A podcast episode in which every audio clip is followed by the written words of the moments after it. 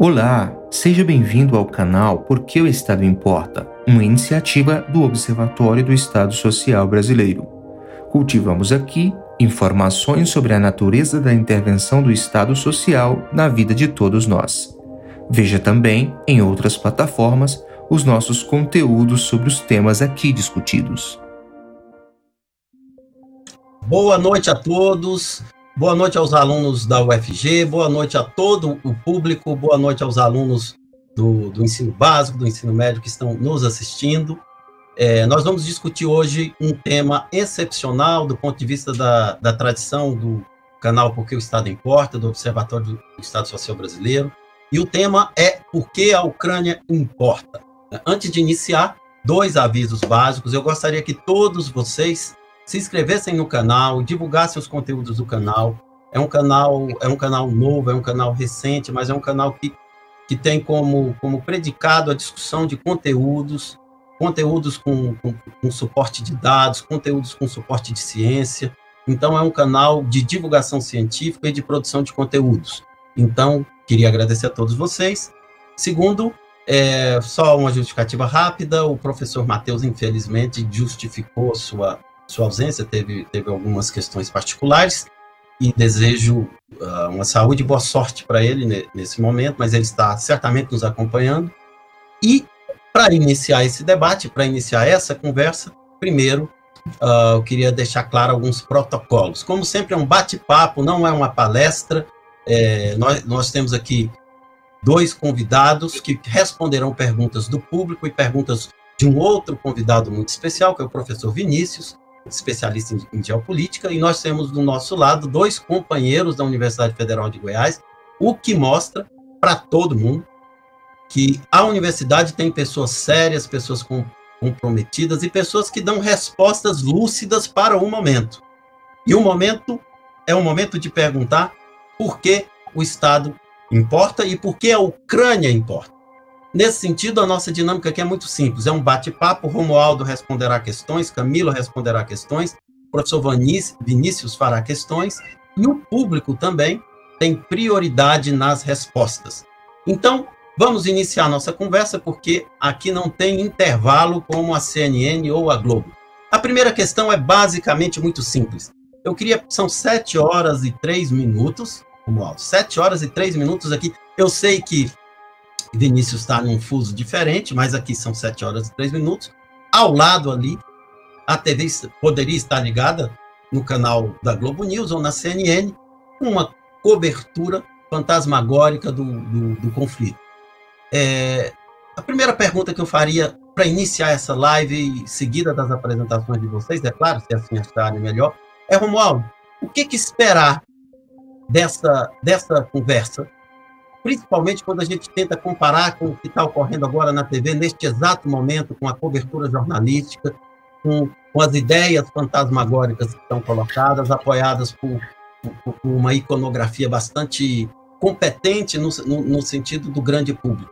O que, que a gente pode esperar dessa conversa, Romualdo? Obrigado desde já. Bom, eu que agradeço né, o convite para participar aqui desse debate, digamos assim, né? Então, um abraço aí ao Tadeu, né? Ao, ao Vinícius, ao Camilo, a Jurreina, que está aí nos, nos bastidores, o Jorge dando, dando suporte também, né? E a todos e todas que estão aqui nos acompanhando, né, nos ouvindo e certamente vão participar aqui com a gente, né? É, olha, há um diferencial muito grande, né? O nosso olhar é um olhar é, acadêmico, né? Um olhar de quem pesquisa, de quem estuda e de quem analisa questões geopolíticas, né? E aí nós precisamos de três suportes básicos, né? A história, a geografia e as ciências políticas, né? Então são esses esses elementos aí que dão a possibilidade de nós entendermos, né? Claro que a complexidade do problema é muito grande, mas pelo menos compreender em parte e saber as razões que é, levaram a esse conflito, a essa guerra, né? Eu uh, tenho uma militância na esquerda de mais de 40 anos, né? Sempre defendi e defendo a autonomia e a soberania dos povos, né? Então, para mim, é muito difícil ver um território nacional, né, um país sendo invadido por outro. Então, Isso é absolutamente, do ponto de vista das minhas concepções ideológicas, inaceitável, né?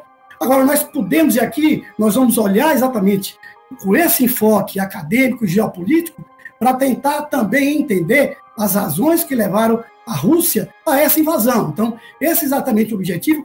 E, claro, sair completamente dessa narrativa manipulatória que a grande mídia faz. Quer dizer, é, é muito diferente de quando os Estados Unidos invadiu o Afeganistão, de quando invadiu o Iraque, de quando é, a, Itália e a, e a, França invadiram a Líbia, de quando invadiram a Síria.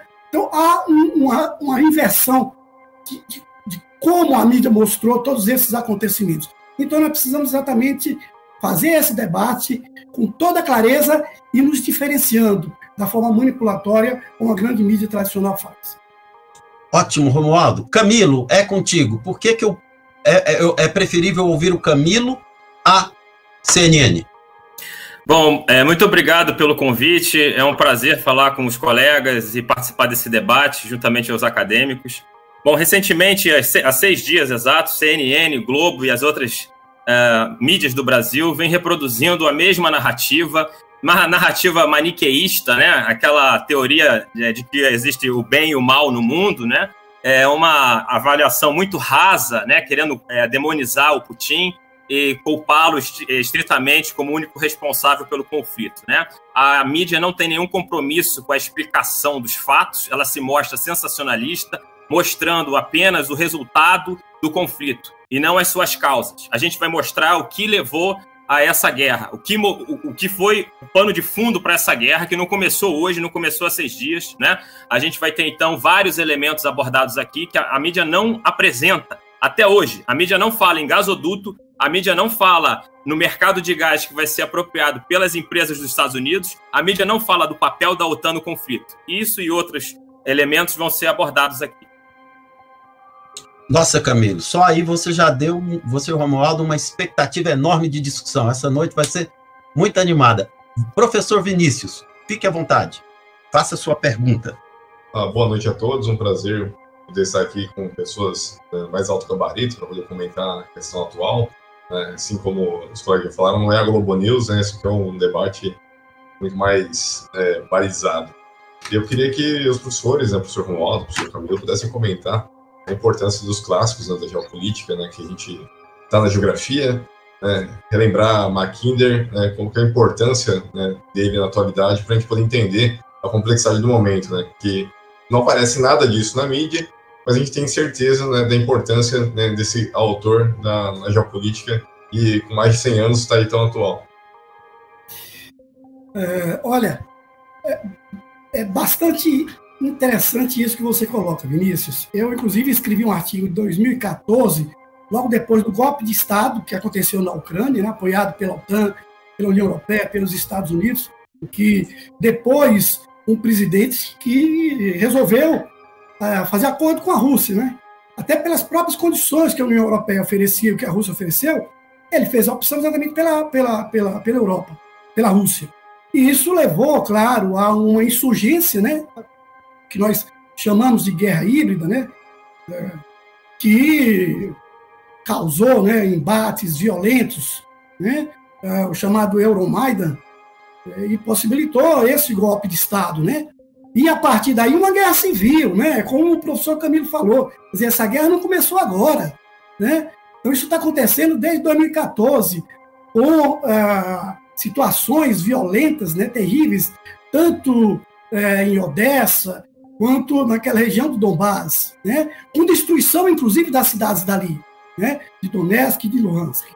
E não é mostrado pela mídia. Agora, é preciso que a gente compreenda né, a importância estratégica da Ucrânia, né, historicamente e geograficamente. Tá? Então, a, a forma como o Vinícius colocou, inclusive, o questionamento, né, Halford Mackinder, em 1904, ele apresentou na Real Academia de Geografia, né, é, da Inglaterra, um pequeno artigo né, que foi muito questionado, muito debatido, que depois ele transformou em um livro, em que ele colocava exatamente essa região euroasiática ali, né, principalmente essa parte ali da, da, da, da é, que pega a Ucrânia e vai ali para a Rússia, né?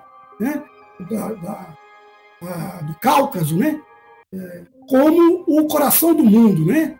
E por todas as razões da, da, da força que aquela região desempenhava e do poderio russo, ele colocava com uma grande importância o poder terrestre. Né? Então, é, aquela localização, aquelas condições geográficas e o poder e o poderio terrestre colocaria a quem controlasse o Heartland, controlasse né, a Europa e controlasse o resto do mundo. Um pouco assim, para simplificar. Né? É, claro, a preocupação de Mackinder, que era britânico, era com a aliança da Rússia com a Alemanha. Aliás, essa sempre foi uma grande preocupação, de que essa aliança pudesse se consolidar desde o final do século XIX, passando da, da Primeira Guerra, da Segunda Guerra, inclusive entre aqueles acordos entre é, União Soviética e Alemanha, sempre houve uma grande preocupação que houvesse ali uma, uma aliança que pudesse seguir em direção à Europa e controlá-la. Né? Logo depois, vem um grande teórico. Eu tenho ouvido muito falar de George Kennan, como sendo George Kennan responsável pela é, doutrina da contenção. Na verdade, George Kennan, ele elaborou um artigo, né, é, e esse artigo serviu de inspiração para a política externa dos Estados Unidos a partir de 1945. Mas o grande teórico, o grande idealizador, na verdade, foi Nicholas Spikeman, que morreu jovem, morreu com 40 e poucos anos, né? morreu antes do final da, da, da, da, da Segunda Guerra. Então, ele elaborou a teoria do Greenland, que visava exatamente conter o avanço da, do expansionismo soviético dentro daquela neurose que, que pairou no, no, no, no pós-segunda guerra e que pudesse, ah, tanto a, a, influência do socialismo quanto da, da União Soviética, se, seguir na direção do Ocidente. Então, essa é, teoria do Greenland, que, que ele dizia o seguinte, com base no Mackinder, ele dizia, olha, quem domina o mundo não é quem controla o Heartland, o coração do mundo. Quem domina o mundo é quem controla as franjas e, portanto, cerca o Heartland. É quem controla o Greenland, que vai da, da África, da Europa até o Oriente Médio. E essa política, a partir das elaborações do Spikeman, ela passou a ser adotada pelos é, representantes né, é, dentro do Estado, do governo nos Estados Unidos, né, que teve como elemento fundamental e principal George Kennan. E é e a partir daí que surge exatamente a Guerra Fria, para conter a União Soviética e logo em seguida surge a OTAN, dentro desses objetivos de contenção. Para não falar muito, né? Apenas para. Ótimo, Romualdo. É, é, essa questão da OTAN eu gostaria de lembrar que a gente que vocês vão ter que explorar isso aqui, mas explorar uma outra questão que não está sendo colocada, que é mas eu chamado pacto, pacto de Varsóvia. É como se só a OTAN, porque isso silencia. Então nós temos aqui, Camilo, é, é, pessoas que estão é, preparando para Enem, alunos do, do, do, ensino médio, então para a gente relembrar, nós que somos mais velhos, o que, que significa isso. Mas eu volto para a pergunta do Vinícius, para que o Camilo, que foi uma pergunta muito importante, porque a teoria explica isso. Camilo, passa a bola para você responder o Vinícius aí. Bom, a gente aqui, antes de eu iniciar, a gente vai trazer uma versão diferente da mídia. Os espectadores vão receber algo completamente novo. Porque a mídia brasileira, eu estou trazendo aqui uma, uma reflexão é, do professor sociólogo Gessé de Souza. A mídia brasileira não tem nenhuma pluralidade. A narrativa que vocês encontram no Jornal da Record, da Globo, até da Cultura, é a mesma, tá? É, Band, SBT, é a mesma narrativa, não há pluralidade. A gente vai trazer uma narrativa nova, a partir da academia, sem a percepção do mercado, sem a visão maniqueísta, tá? A gente vai trazer aqui elementos da história, da geopolítica. Então vão ser elementos que muitas vezes vão causar estranhamento ao público, que vem sendo é, bombardeado há sete dias, seis, sete dias, com a mesma narrativa né, superficial que não explica as causas do conflito. A gente tem, então, uma imprensa que é a boca do capital financeiro, né? por isso ela não tem interesse nenhum né, na, na transmissão da realidade, ela se esforça justamente para distorcer sistematicamente a realidade, e é por isso que nós recebemos essas informações completamente trocadas e muitas vezes incompletas, que geram até erros, né? na análise dos é, de diferentes analistas que vão se basear na imprensa. A gente tem então aqui uh, dois elementos iniciais: o ressurgimento da Rússia como uma potência, né, uh, após o fim da União Soviética em 1991. Então, aqueles que vão estudar para o Enem vão ter que saber o que, que a União Soviética foi. A imprensa brasileira tem errado até no mapa. Eu, outro dia eu olhei o, o noticiário da Cultura, que está no YouTube aí. Eles mostraram o mapa da União Soviética com países que nunca fizeram parte da União Soviética. Tá? Colocaram Hungria, Tchecoslováquia, Albânia. Isso nunca fez parte da União Soviética. Então a gente não pode se basear na mídia para entender essas ideias. Para entender essas ideias, a gente tem que se basear nos especialistas de verdade, são os acadêmicos que fizeram faculdade, mestrado, doutorado, tá? Então são nessas obras acadêmicas que a gente tem que se basear e não na narrativa da imprensa, que é cheia de erros. Tá? O estudante do Enem não vai entender, não vai conseguir perceber o que, que o jornalista falou que está errado, porque se ele só tiver a imprensa como fonte de informação, ele não vai ter como comparar o que o jornalista fala com outra fonte, com a realidade. Então, se, é, a primeira coisa é vocês conhecerem os autores que vão explicar verdadeiramente o que aconteceu no século passado, o Pacto de Varsóvia, a OTAN, Eric Hobsbawm. Então, eu deixo aqui a minha dica, Eric Hobsbawm, tá? Como autor principal né, de, da história do século XX, para vocês buscarem né, os livros dele, para começarem a entender realmente o que foi uh, o século XX. Então, Eric Hobsbawm é o início da compreensão do, dos novos intelectuais e dos jovens que vão se preparar para o Enem. Tá? Opa, opa, é porque, gente, eu tava com o microfone silenciado aqui, porque esse pessoal aqui, eles obedecem o tempo direitinho. Eu sou acostumado a, ao acadêmico, geralmente é mais chato, fica avança no tempo, e eles não. Duas perguntas, olha, muitas, muitas perguntas no chat. Depois eu vou passar para o Vinícius fazer mais, mais duas rodadas, mas tem duas aqui que aí eu reinicio com o Camilo e volta para o Romualdo para rodar. E vocês vão se virar para fazer uma síntese das duas, viu, Camilo? Uma é do John Mazzini para realmente diferenciar o que é a OTAN desse negócio chamado Pacto de Varsóvia, que parece que isso não existe. A segunda é do Bruno, que eu acho que pode dar um gancho muito interessante, que é sobre o discurso de desnazificação né? Que está muito presente. Não é? é? É, muito, é muito interessante que esse, esse discurso, principalmente no contexto do que foi pós-guerra. Então, se der para você fazer esse apanhado geral, e aí em seguida passa para o Romualdo, aí o, o, Vinícius começa a interagir um pouco mais. Essa pergunta foi do Bruno. Aí, ó, colocou agora. Obrigado, Bruno. Acho que o Bruno está lá no Nordeste, se não estou enganado. Obrigado, Bruno. Vamos lá, vamos lá, Camilo. Ótimo. Eu até sugiro que os estudantes peguem um caderno para anotar, que às vezes é mais fácil até. Ou então vão, vão rever o vídeo no YouTube depois. Bom, a gente vai ter então, ao final da Segunda Guerra Mundial, os Estados Unidos passam a ter a sua política externa regida, direcionada pelos interesses do complexo industrial militar. Complexo industrial militar dos Estados Unidos, aquelas grandes empresas que fabricam as armas, as bombas, os tanques, os aviões de guerra, esse complexo industrial militar ele se torna fundamental na economia e na política dos Estados Unidos a partir do fim da Segunda Guerra Mundial. Ele vai ditar as regras da política externa dos Estados Unidos. No final da Segunda Guerra Mundial, os Estados Unidos, então, têm ali, uh, como vencedores né, da Segunda Guerra Mundial, uh, um bloco rival que é capitaneado por outro vencedor da Segunda Guerra, que é a União Soviética, né, formada pela Rússia e depois é, que, em mais 14 outros países, então eram, ao fim de 91, 15 países né, independentes ao fim da União Soviética. Esse bloco é, dividia, então, as, as rédeas do sistema internacional né, entre 47 e 91. A gente vai ter, então, é, o sistema, aliás, o sistema internacional é, gerido por dois, dois, dois países, duas superpotências, e os demais países vão se incorporar em um ou outro bloco. A gente vai ter, então, a partir de 47, a chamada Guerra Fria, que é uh, o enfrentamento entre esses dois blocos, um capitaneado pelos Estados Unidos, de países capitalistas, e outro uh, capitaneado pela União Soviética, um bloco socialista comunista. A gente vai ter, então, durante boa parte do, da segunda metade do século XX, um mundo bipolar. Durante esse período, a gente vai ter a criação de uma aliança militar, primeiramente pelos Estados Unidos, que vai se organizar juntamente com o Canadá e países europeus, né, criando a OTAN. O que é a OTAN? É a organização do Tratado do Atlântico Norte, com países banhados pelo Atlântico Norte. Então a gente não vai ter ba países banhados pelo Atlântico Sul. O Brasil não entra. Atlântico Norte, OTAN, tá no nome.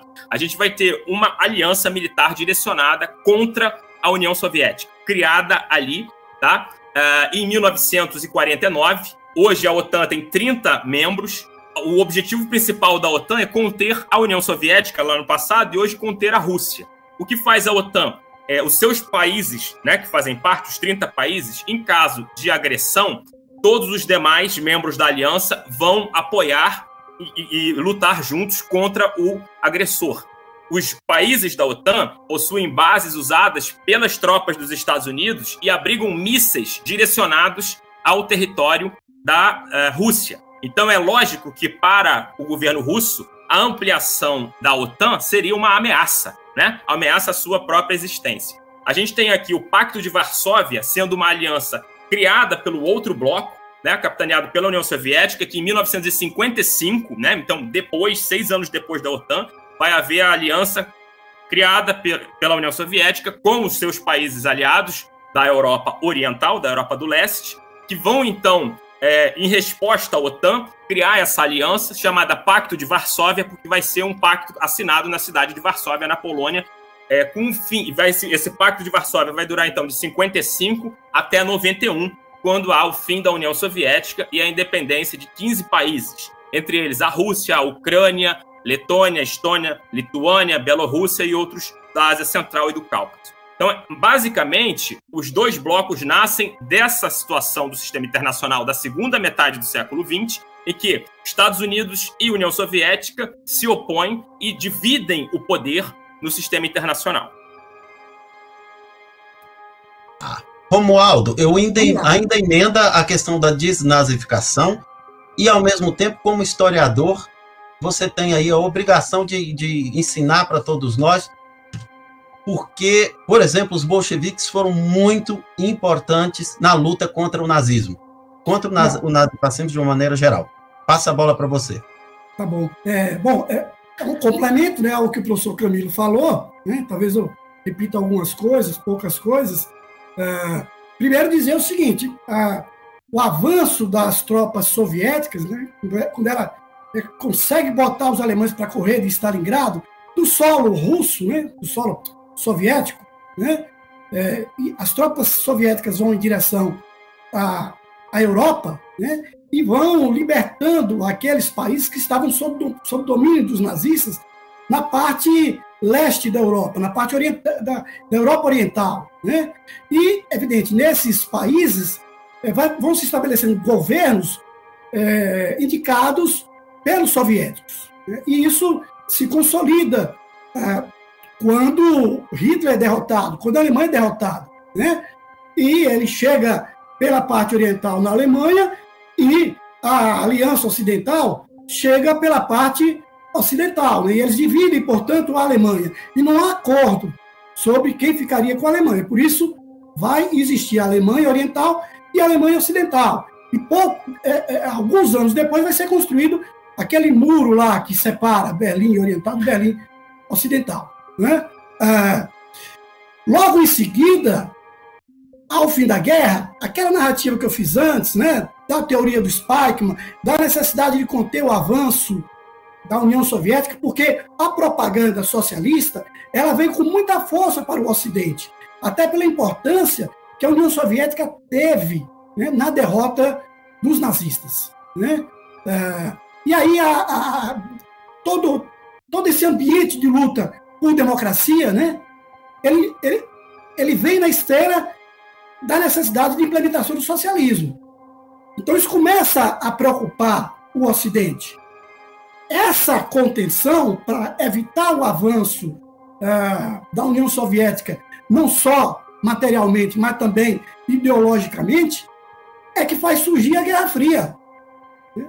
Depois, portanto, dessas políticas de contenção, é que vem exatamente a criação da OTAN. Então, é, como o professor Camilo falou, a OTAN ela, ela é criada com o intuito de garantir a defesa de todos os seus membros. Se um membro fosse atacado, todos os outros sairiam, portanto, ou saem até hoje em sua defesa. Né? Por outro lado, a União Soviética criou o Pacto de Varsóvia com as repúblicas socialistas soviéticas e com aqueles países que passaram a fazer parte desse, desse eixo de apoio, né? Polônia, Tchecoslováquia, esses países que o professor Camilo falou aí. Polônia, Tchecoslováquia, Hungria, né? aqueles países que estavam na Europa é, do leste. Né? Então, nós tínhamos, no âmbito da Guerra Fria, ah, o Ocidente sendo guardado pela OTAN e a Europa Oriental sendo guardada pelo Pacto de Varsóvia. Né? Bom, pulando disso para a OTAN. Primeiro, é, primeiro é que a OTAN ela foi criada com o intuito de conter o avanço da União Soviética. Em 1991, com o fim a dissolução da União Soviética, houve um acordo de que a OTAN não se expandiria na direção daqueles países que antes faziam parte da União Soviética, né? ou do Pacto de Varsóvia. E não foi o que aconteceu. Né? Então, desde o Riga, eles foram ampliando essa área de domínio, instalando bases da OTAN e bases dos Estados Unidos. Né? A ponto de, alguns anos atrás, o Putin ameaçar bombardear uma possível base chamada, era chamada Guerra nas Estrelas, que o Bush inventou de instalar lá na Polônia. Né? E o Putin ameaçou bombardear se isso fosse adiante. O argumento é que era para conter o Irã. Mas, ora, a Polônia ela tem uma posição absolutamente estratégica ali. Inclusive faz divisa com a Ucrânia. Né? Bom, a questão da Ucrânia. Primeiro é preciso dizer o seguinte, dentro dessa questão da desnazificação, isso não é novo. Na luta lá contra os nazistas, a Ucrânia se dividiu. Tanto que nós temos que na Ucrânia há o rio Dnieper, que divide o leste do, do, do, do oeste. Né? O oeste, ele aderiu aos nazistas. O leste aderiu à União Soviética. Né? Então, nós temos, até hoje, essa divisão incrustada ali na Ucrânia. Né? A parte do, do leste mais ligada é, é, à Rússia, né? e a parte é, do oeste mais ligada exatamente à Europa. Quando houve o golpe é, do Euromaidan, né, em, 19, é, é, em 2014, as forças de direitas neonazistas elas foram fundamentais para a derrota do governo, porque elas não obedeceram aquele arranjo que estava sendo feito para entrar em acordo e tentar acabar com aqueles com a manifestação que estava tendo ali. Enquanto a política estava agindo, né, os representantes do Euromais estavam se reunindo com o governo ucraniano, os neonazistas eles partiram para a ofensiva, para a violência. E aí não houve condições, porque é, de forma estratégica, eles provocaram exatamente a polícia. Eles propositadamente provocaram uma reação. Né? E a partir dali foi descontrole total. Portanto, o golpe ele só se consolidou por uma ação exatamente das forças neonazistas, que ficaram muito fortes e eles é, eram muito organizados, são muito organizados. Tinha um batalhão muito forte, um batalhão de. É, esqueci o nome agora, me deu um branco aqui que foi incorporado ao exército ucraniano. É, ele passou a receber recursos do Estado para garantir a manutenção e a modernização de sua parte bélica. E foram eles, boa parte deles, destacados para combater lá na região do Donbass. E cometeram um monte de, de barbaridade, né? É, crimes de guerras. Isso está mostrado em diversos documentários, estão inclusive no, no YouTube para ser visto. Né? Portanto, não é retórica, a questão da importância da força que os neonazistas têm na Ucrânia. Qual é a grande questão que muitas vezes não preocupa a Europa? Que não, não é aquele viés nazista que tem ah, lá na Alemanha a, a, a, a preocupação principal. Não, é um, são neonazistas que disseminam a russofobia, porque para eles a Rússia ainda está dominada pelos comunistas.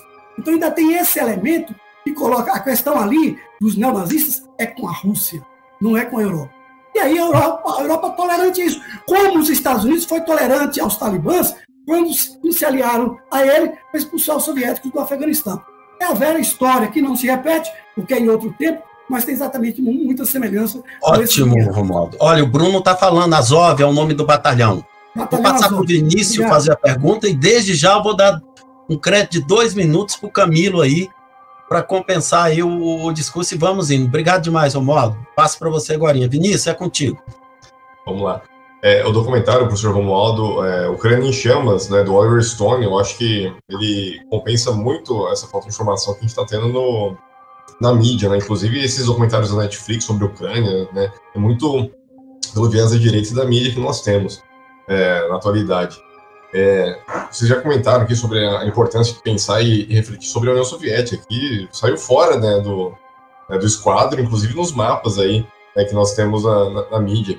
Mas é, pensar também no estudo da.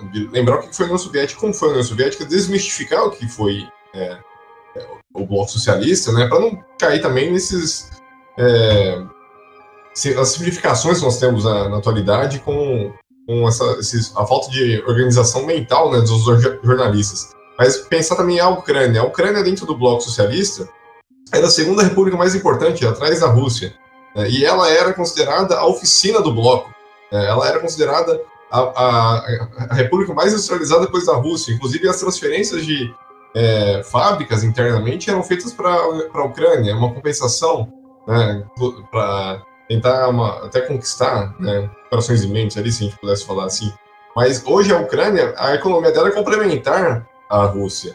É, o que eles importavam e exportavam, a balança comercial ela era é, perfeitamente complementar. E com a União Europeia, não, ela é desigual. Ela vai importar é, material industrializado e vai exportar somente a, a parte é, primária. E com a Rússia era o contrário. Né? Eu queria que vocês dois comentassem a importância da Ucrânia nesse contexto, como também a economia importa nesse, nesse momento para ela. Camilo, contigo. Ótimo. É, só retomando, antes de começar a falar da relação econômica da Rússia com a Ucrânia, é importante lembrar que o batalhão de Azov, né, um batalhão de neonazistas ucranianos, sediados lá em Mariupol, Mariupol que está sendo atacado pelo exército russo, é, é um bastião do neonazismo na Ucrânia. Então, muitas vezes a imprensa mostra esses ucranianos neonazistas como os do lado do bem, né? Porque a imprensa tem a visão maniqueísta, aquela visão de mundo que divide o, o mundo entre o bom, que seria Deus, e o mal, que seria o diabo. A imprensa já escolheu Putin como o diabo e o bom seria o Ocidente, né? Liderado pelos Estados Unidos. Então a gente tem aí a, que falar sobre a importância da extrema-direita na Ucrânia, nos golpes né, é, de Estado que a Ucrânia sofreu, sobretudo recentemente, né, em 14, quando troca o governo que era pró-Rússia, é, as manifestações populares e esses grupos neonazistas e de extrema-direita apoiados pelos Estados Unidos e pela União Europeia é, inflamam a população e a troca de governo. A gente tem aí, a partir desse momento, a incorporação do batalhão de Azov, como o professor Romualdo falou, no próprio, nas próprias forças armadas regulares da Ucrânia. A gente vai ter aí é, esse passado nazista, né, dessa parte da Ucrânia sendo resgatado, símbolos nazistas aparecem recentemente num shopping center, a suástica, né, é, na Ucrânia aparece como algo normal, que as pessoas encaram como se fosse algo aceitável, né, um regime que era um regime da morte, da tortura e da destruição. Bom, em todo caso, a gente tem que lembrar também é, que as relações econômicas entre os dois países são muito fortes. A Rússia é o principal parceiro econômico da Ucrânia. A gente tem a Ucrânia um grande celeiro de alimentos. A Ucrânia produz trigo, então, é, um dos principais é, impactos internacionais em relação à guerra vai ser o aumento do preço dos cereais. Né? No, no, mercado internacional, a gente vai ter o aumento dos combustíveis. Os dois países produzem gás. A Rússia produz petróleo. Se houver um embargo, a gente vai ter menos disponibilidade de combustíveis no mercado, o preço da gasolina sobe. A gente vai ter também, em relação ao Brasil, Rússia fornece os fertilizantes para o agronegócio brasileiro. Então, o Brasil, a diplomacia brasileira, não devia tomar nenhum partido, deveria se abster de qualquer é, votação na ONU. É, e a, imprensa brasileira hoje, ignorando o fato, aplaude quando o Brasil vota contrário aos interesses da Rússia nesse, nesse momento, é, é, é, fundamental que a diplomacia brasileira não tome partido. O nosso agronegócio importa mais de 80% dos fertilizantes usados na agricultura. O Brasil tem uma economia dependente da exportação de soja. Nós não podemos abrir mão desse produto que é são os fertilizantes. A gente vai ter, então, que ter boas relações com os diferentes fornecedores. A Rússia é um dos principais fornecedores. Ou seja, os jornalistas brasileiros desconhecem completamente a história e não fazem o dever de casa quando vão falar dos impactos na economia do Brasil e aplaudir discursos né, sensacionalistas de políticos é, ucranianos ou europeus sobre o tema. Ótimo. Romualdo, explora isso, esse viés também, para respondendo aí a pergunta do Vinícius. Tá, olha, eu, é, como pediram aí, né, é, é, documentários, né, para compartilhar, eu estava aqui exatamente procurando aqui no YouTube um documentário, né, e eu peço que vocês passem aí no, no, no chat, que eu não consigo colocar, né, chama-se Máscara da Revolução, né, é, e mostra exatamente essa parte da maneira como os neonazistas agem lá na Ucrânia.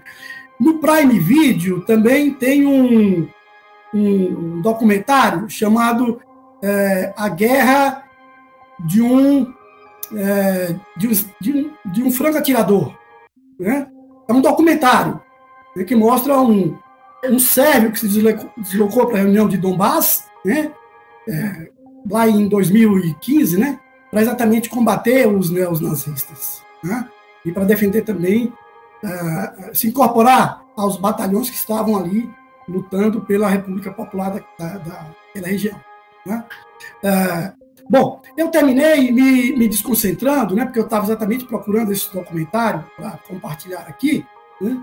mas é importante a gente reforçar a, a maneira. Eu comecei aqui dizendo, né, logo é, na minha introdução, é, eu falei que, do ponto de vista da minha militância, é muito forte a defesa da soberania e da autonomia dos povos. Né? Então, da mesma maneira como eu fui muito crítico da guerra de destruição do Afeganistão, do Iraque, da Líbia, da Síria, como está sendo no Iêmen, né? É, em todos esses outros lugares onde os Estados Unidos fincaram suas garras, né? eu também tenho que ser crítico à destruição a qual a Ucrânia está sendo submetida. Né? Então, ah, eu não sou defensor da guerra, mas como estudioso da geopolítica, eu tenho que exatamente analisar as razões pelas quais essa guerra está acontecendo. E ela está acontecendo porque a OTAN e principalmente os Estados Unidos desejavam que ela acontecesse. O objetivo ali de conter a Ucrânia, ela é clara, ele é claro. Né? É, ele é, digamos assim, definidor do cerco a ser feito sobre a Rússia. Isso também não é retórica. Basta olhar os mapas e as bases da OTAN que foram sendo instaladas exatamente nesses países. É, logo lá no, no, no, no, é, na primeira década desse século, né, se tentou fazer a mesma coisa na Geórgia, né, na Abcácia, se tentou fazer, é, entrar, inclusive, né, em territórios incrustados né, é, em, outros, em outros estados, para fomentar exatamente uh, insurgências e, a partir daí, estabelecer esse domínio e esse controle, da mesma maneira como estão querendo fazer na, uh, na Ucrânia. Na Geórgia, a reação da, da Rússia ela foi imediata. Né? Uh, e assim tem sido naqueles, é, naquelas, naqueles territórios que vai cada vez mais se aproximando do território russo. O posicionamento estratégico da Ucrânia, a importância dela e a sua dimensão geográfica, porque a Ucrânia, ela na Europa só não é maior do que a própria Rússia, né? Então tem é, é Rússia, é, se não me engano é Rússia, Ucrânia, França, né? Acho que esses são os maiores países ali é, territorialmente. O controle da Ucrânia é fundamental para isolar a Rússia. Desde o final do ano passado, que o Putin fez, está fazendo esse cerco e está tentando exatamente entrar em acordo com dois objetivos. Um, nem tanto de forma radical, que é a entrada da, da Ucrânia na União Europeia. Eu acho que isso até que o Putin aceitaria num acordo. Mas a absoluta recusa da Ucrânia fazer parte da OTAN. Isso, do ponto de vista geoestratégico, da importância da defesa da segurança nacional do território russo, é fundamental que não aconteça. Essa é a principal razão. Né? É, além, claro, dos ataques sistemáticos que o governo ucraniano, por meio, inclusive, desses batalhões de neonazistas, estavam fazendo ali em, é, é, é, é na região é, de, na região do Donbass, né? em Donetsk, Donetsk e Luhansk. Né? É, eles estão desde 2014, essa guerra ali acontece desde 2014. Né? Eu queria destacar uma coisa aqui, só para finalizar essa intervenção minha. Ah, eu falei aqui do rio Dnieper, né? E da divisão entre oeste e leste. Tá? Ah, a Rússia, hoje, obteve o controle da cidade mais importante ali na margem exatamente desse rio, protege exatamente a ligação entre essas duas partes. Né? Então, é uma posição estratégica, fundamentalmente estratégica. Né? E se nós observarmos no mapa, esses mapas, inclusive, que são feitos por essas agências aí, né? É, nós vamos ver que o avanço das tropas russas, elas estão se dando ali pela tanto por essa parte que já estava no Levante, né? É, na, também naquela região para tentar o controle de Mariupol, e principalmente ali pela região da Crimeia. Tá? Então, a, o que a Rússia fez, e, e hoje com esse controle dessa cidade, foi fazer a ligação pela fronteira, pelo lado da Ucrânia, entre a, a Crimeia até a região do Donbass. E o objetivo agora é exatamente Odessa, que é uma cidade historicamente muito importante, e que teve uma resistência muito forte depois do Euromaidan. E um massacre que houve ali, onde dezenas de é, militantes comunistas foram queimados vivos né, é, na casa dos sindicatos, lá em Odessa. Tá? Então, essa, essa, essa, esse cerco estratégico da, da, da, da Rússia, ela isola a Ucrânia inclusive para que ela possa receber qualquer tipo de apoio ou de recurso externo. Se torna muito mais difícil que isso aconteça. Ótimo, Romualdo. Tem duas questões aqui que eu queria que vocês respondessem a partir de um contexto, que é o primeiro contexto que o próprio Camilo levantou. A, a, a eficiência de uma guerra a partir da produção de discursos metonímicos ou de imagem. Reproduzindo aquilo, Romualdo, que o Said falou em um livro muito conhecido chamado Oriente como Invenção do Ocidente, que é o discurso homogêneo. É? Então, o, o, Putin aparece como um louco, como um desvairado. Os repórteres da CNN, Vinícius, a, a, a, a, despeito da senilidade, com todo, é, com todo carinho, do pontual, diz que o objetivo dele é penetrar na cabeça do Putin. Não é como se a análise política fosse algo é, de por osmose ou coisa parecida. Né? Então, estão produzindo um homem louco, como se um homem louco tivesse conduzido os últimos 20 anos de um império fora, fora o que tem depois, o que tem antes disso. A partir desse contexto, tem duas perguntas aqui que são muito difíceis. Eu acho que uma delas só o Jorge Pontual poderia responder. Mas ela é difícil, mas vocês vão analisar. A primeira, e de um historiador, que é o meu querido Augusto, não é? Por que o Putin demora tanto? Porque e aí vem uma questão de geopolítica. Então, por que isso está demorando tanto? Não é, basicamente é essa questão de fronteira e tudo mais. E a outra também é extremamente difícil, porque também está no campo do discurso, que é, é que foi que foi muito bem colocada, porque a Rússia também tem colocado na agenda a modesta Finlândia e a rica Suécia no discurso. Quer dizer, não bastasse a Ucrânia, ele Tá lá colocando lá, olha, aqui também, lá em cima, a Suécia e aqui também a Finlândia. Em resumo, essa é uma live que além de você ter que ouvir e prestar atenção nos colegas, você tem que pegar um mapa para entender. Basicamente, um mapa da Europa e um mapa geral do mundo, porque a distância entre né, a Ucrânia e Estados Unidos não é manifestada por quilômetros aqui. Ela é manifestada pela ambição colonial. Mas, uh, olha o Augusto repetindo aí, o meu querido Augustus, sempre quando a gente tem um nome com alguém com Augusto, a gente tem que, que resolver logo o problema. É, Camilo, faz esse apanhado para a gente, eu agradeço demais. Obrigado. Em relação à Finlândia, é importante. Os dois, Finlândia e Suécia, que estão muito próximos. A Finlândia faz fronteira com a Rússia, a Suécia é muito próximo também da fronteira.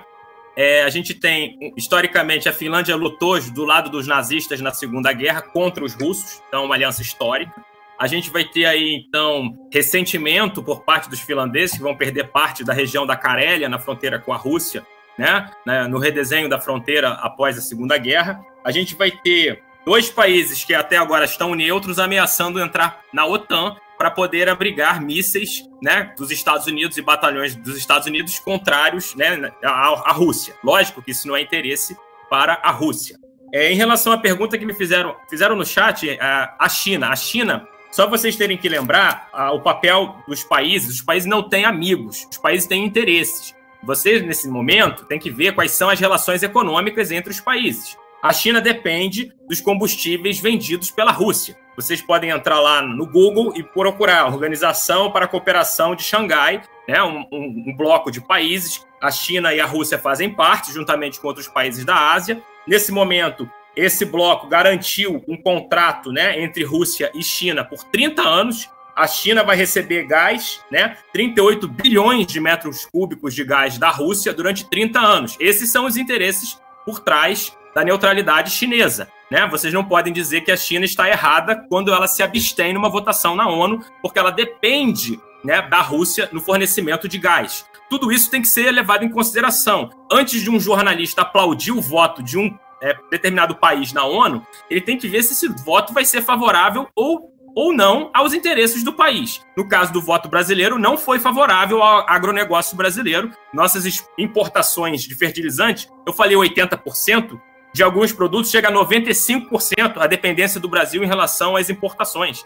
Então, quer dizer, a diplomacia não é para amadores. E o que está sendo debatido e colocado no ar diariamente são opiniões vazias. Hoje eu vi a Miriam Leitão falar uma bobagem, né? Na hora que ela foi explicar a guerra, ela falou a guerra do Putin como se ele tivesse acordado de mau humor num dia e falado hoje eu vou fazer uma guerra. Você, e na sequência, a repórter da Globo ela vai trazer um dado falso. Eu não sei de onde eles fazem essas comparações. A, a, hoje, a repórter de manhã vai abrir um plantão da Globo dizendo que esta já é a maior guerra depois da Segunda Guerra Mundial. Meu Deus do céu, são seis dias apenas de conflito, não chega a 10 mil mortos. Tá? A gente vai ter, então, depois da Segunda Guerra, a Guerra da Coreia, participação dos Estados Unidos, chegou a 930 mil mortos. Depois a guerra do Vietnã, de 55 a 75. Né? Entre as estimativas variam, dependendo da fonte, de 1 milhão e 300 a 3 milhões e meio de mortos durante 20 anos. Estados Unidos jogando bombas, 10 anos de bombardeio ininterrupto. Né? A gente vai ter a guerra da Iugoslávia, se a gente quiser trazer só para a realidade europeia, foi de 91 a 2001, 130 a 140 mil mortos. Ou seja, a imprensa traz uma desinformação. Além de incompetência, há um viés ideológico por trás das matérias da Globo, da Record e das outras que copiam as notícias da CNN, botam apenas um lado, se negam a ouvir o lado da imprensa russa. O Facebook chegou já a bloquear o canal russo, né? Ou seja, apenas uma versão dos fatos, não há nada referente a existência de um apoio dos Estados Unidos aos rebeldes da Ucrânia, né, durante o golpe de 2014, aos neonazistas né, do batalhão de Azov. Os Estados Unidos eles forneceram em armas né, uma quantidade de 600 milhões de dólares em armamento para a Ucrânia, ou seja, eles estão armando este país para entrar em guerra com a segunda potência mundial em termos militares. O atual presidente, que é um ator que não tem nenhuma experiência política, foi um dos responsáveis por essa guerra, está levando parte da sua população à morte quando é, exalta os ucranianos a fazerem coquetéis molotovs caseiros e pegarem armas para lutar contra os blindados russos, né? Um, co um coquetel molotov desse num blindado russo seria, seria igual ao efeito de um mosquito em um elefante ou seja, um presidente que leva parte da sua população à morte e aplaudido de pé por líderes europeus que não estão levando em conta os interesses da população ucraniana. O que está por trás aqui são dois elementos: os interesses da indústria de produtos bélicos dos Estados Unidos, que tem sempre a necessidade de haver conflitos né, no mundo. A gente tem, depois da Segunda Guerra, Olhem só, os Estados Unidos envolvidos na Guerra da Coreia, nos anos 50, depois na Guerra do Vietnã, que acaba em 75, depois no Afeganistão, 79 a 89, depois no Iraque, 90 a 91, depois a invasão do Afeganistão, depois a invasão do Iraque, agora há um hiato e há uma necessidade para o setor bélico industrial dos Estados Unidos de uma nova justificativa para os enormes contratos que o governo dos Estados Unidos faz com essas indústrias, entre elas a Boeing. A Boeing é uma das que mais lucra com essas guerras. É uma das empresas que tem o um setor militar e o setor civil. Ela que vende esses produtos com enormes somas de dinheiro e ela, não por acaso, essas empresas bélicas patrocinam institutos lá nos Estados Unidos, que são think tanks que vão escrever narrativas prontas para ser replicadas na imprensa. Um dos principais institutos é o Instituto Rand, que vai produzir fake news juntamente com fatos verídicos e os seus dossiês vão justificar as guerras aonde quer que os Estados Unidos precisem fazer que elas aconteçam. O caso da Ucrânia foi isso, um conjunto de interesses que resultou nesta guerra muito mal gerida pelo atual presidente, que é um fantoche e não é um herói, o atual presidente da Ucrânia é um fantoche dos Estados Unidos e está levando a sua, seu povo à morte ao é, exaltar essa ideia de que vão enfrentar o exército russo com coquetéis Molotov. Né? Ótimo. Romualdo, é com você. Acrescenta aí algumas coisas. É, é, é, de interesse especial, inclusive, esse histórico que o Camilo lembrou aí, que é, é, é de uma desonestidade absoluta colocar esse conflito de cinco dias, de uma semana, é, pare a pare ao Vietnã, à Coreia, a guerra da Iugoslávia, que foi um, uma das guerras mais que ocorreu na Europa, né, em solo, solo europeu. Né? Então, uhum. Romualdo, situa a gente aí para que, principalmente a garotada mais nova, né, quem tem até 20 anos, 25, não, não lembra disso, acha que, o, que, o, que, o, que a queda do muro foi uma, uma fantasia de mau gosto. Mas olha para a gente aí, explica para a gente. Mas eu queria, eu queria antes, Tadeu, né? É, levantar duas questões que foram focadas aí, que é dessa demonização de determinados personagens políticos, né? chefes de, de governos, chefes de estados, né? e essa demora, entre aspas, que foi colocada em relação à operação russa sobre a Ucrânia. Né? É, bom, primeiro, essa é uma estratégia né, de você desqualificar né, determinado dirigente Bom, essa, essa guerra, ela, digamos, não é uma guerra ideológica, ah, como foi a Guerra Fria. Tá? Nós não temos capitalistas de lado e comunistas de outro. Não é isso que está posto. Né? Então, é uma, é, uma, é uma guerra que no tabuleiro de xadrez ali do leste europeu está a necessidade de dominação estratégica de determinados territórios e de conter um inimigo que, claro, ele é reforçado do ponto de vista do imaginário, né? do imaginário, inclusive, das pessoas mais comuns. Tem gente que acha que Putin é comunista, tem gente que acha que Putin é extrema-direita. Então, você vai construindo determinadas narrativas para que a opinião pública entre nessa onda de demonização. Olha, isso foi feito com Gaddafi, isso foi feito com, com, com o presidente da, da, da Síria, isso foi feito com Saddam Hussein, né? É, isso tinha sido feito também na Argélia é, há tempos atrás. Então, olha, se nós pegarmos, por exemplo, o Iraque e a Líbia, era o, o Iraque era o país mais desenvolvido do Oriente Médio, do ponto de vista principalmente de educação, saúde e infraestrutura. E, e, e, e não era um, um, um Estado governado por Sharia. Né? O vice-presidente, inclusive, era cristão. A, a, a, Líbia era o maior IDH da África, maior índice de desenvolvimento humano da África. E o governo líbio bancava com bolsas de estudos jovens para ir fazer curso superior lá de toda a parte da África. Foram destruídos e os seus dirigentes antes foram demonizados e assim sucessivamente. É um processo exatamente de demonização que venha a, justi a justificar e a fazer com que a opinião pública fique, inclusive, a favor de assassinatos de dirigentes, como a OTAN ajudou no caso do Gaddafi na Líbia. Então, foi um bombardeio da OTAN na Líbia, que é norte da África, certo? Que destruiu o comboio do, do Gaddafi, que estava saindo da Síria, e aí ele foi, os soldados ali, é, que eram oposição, cercaram, né?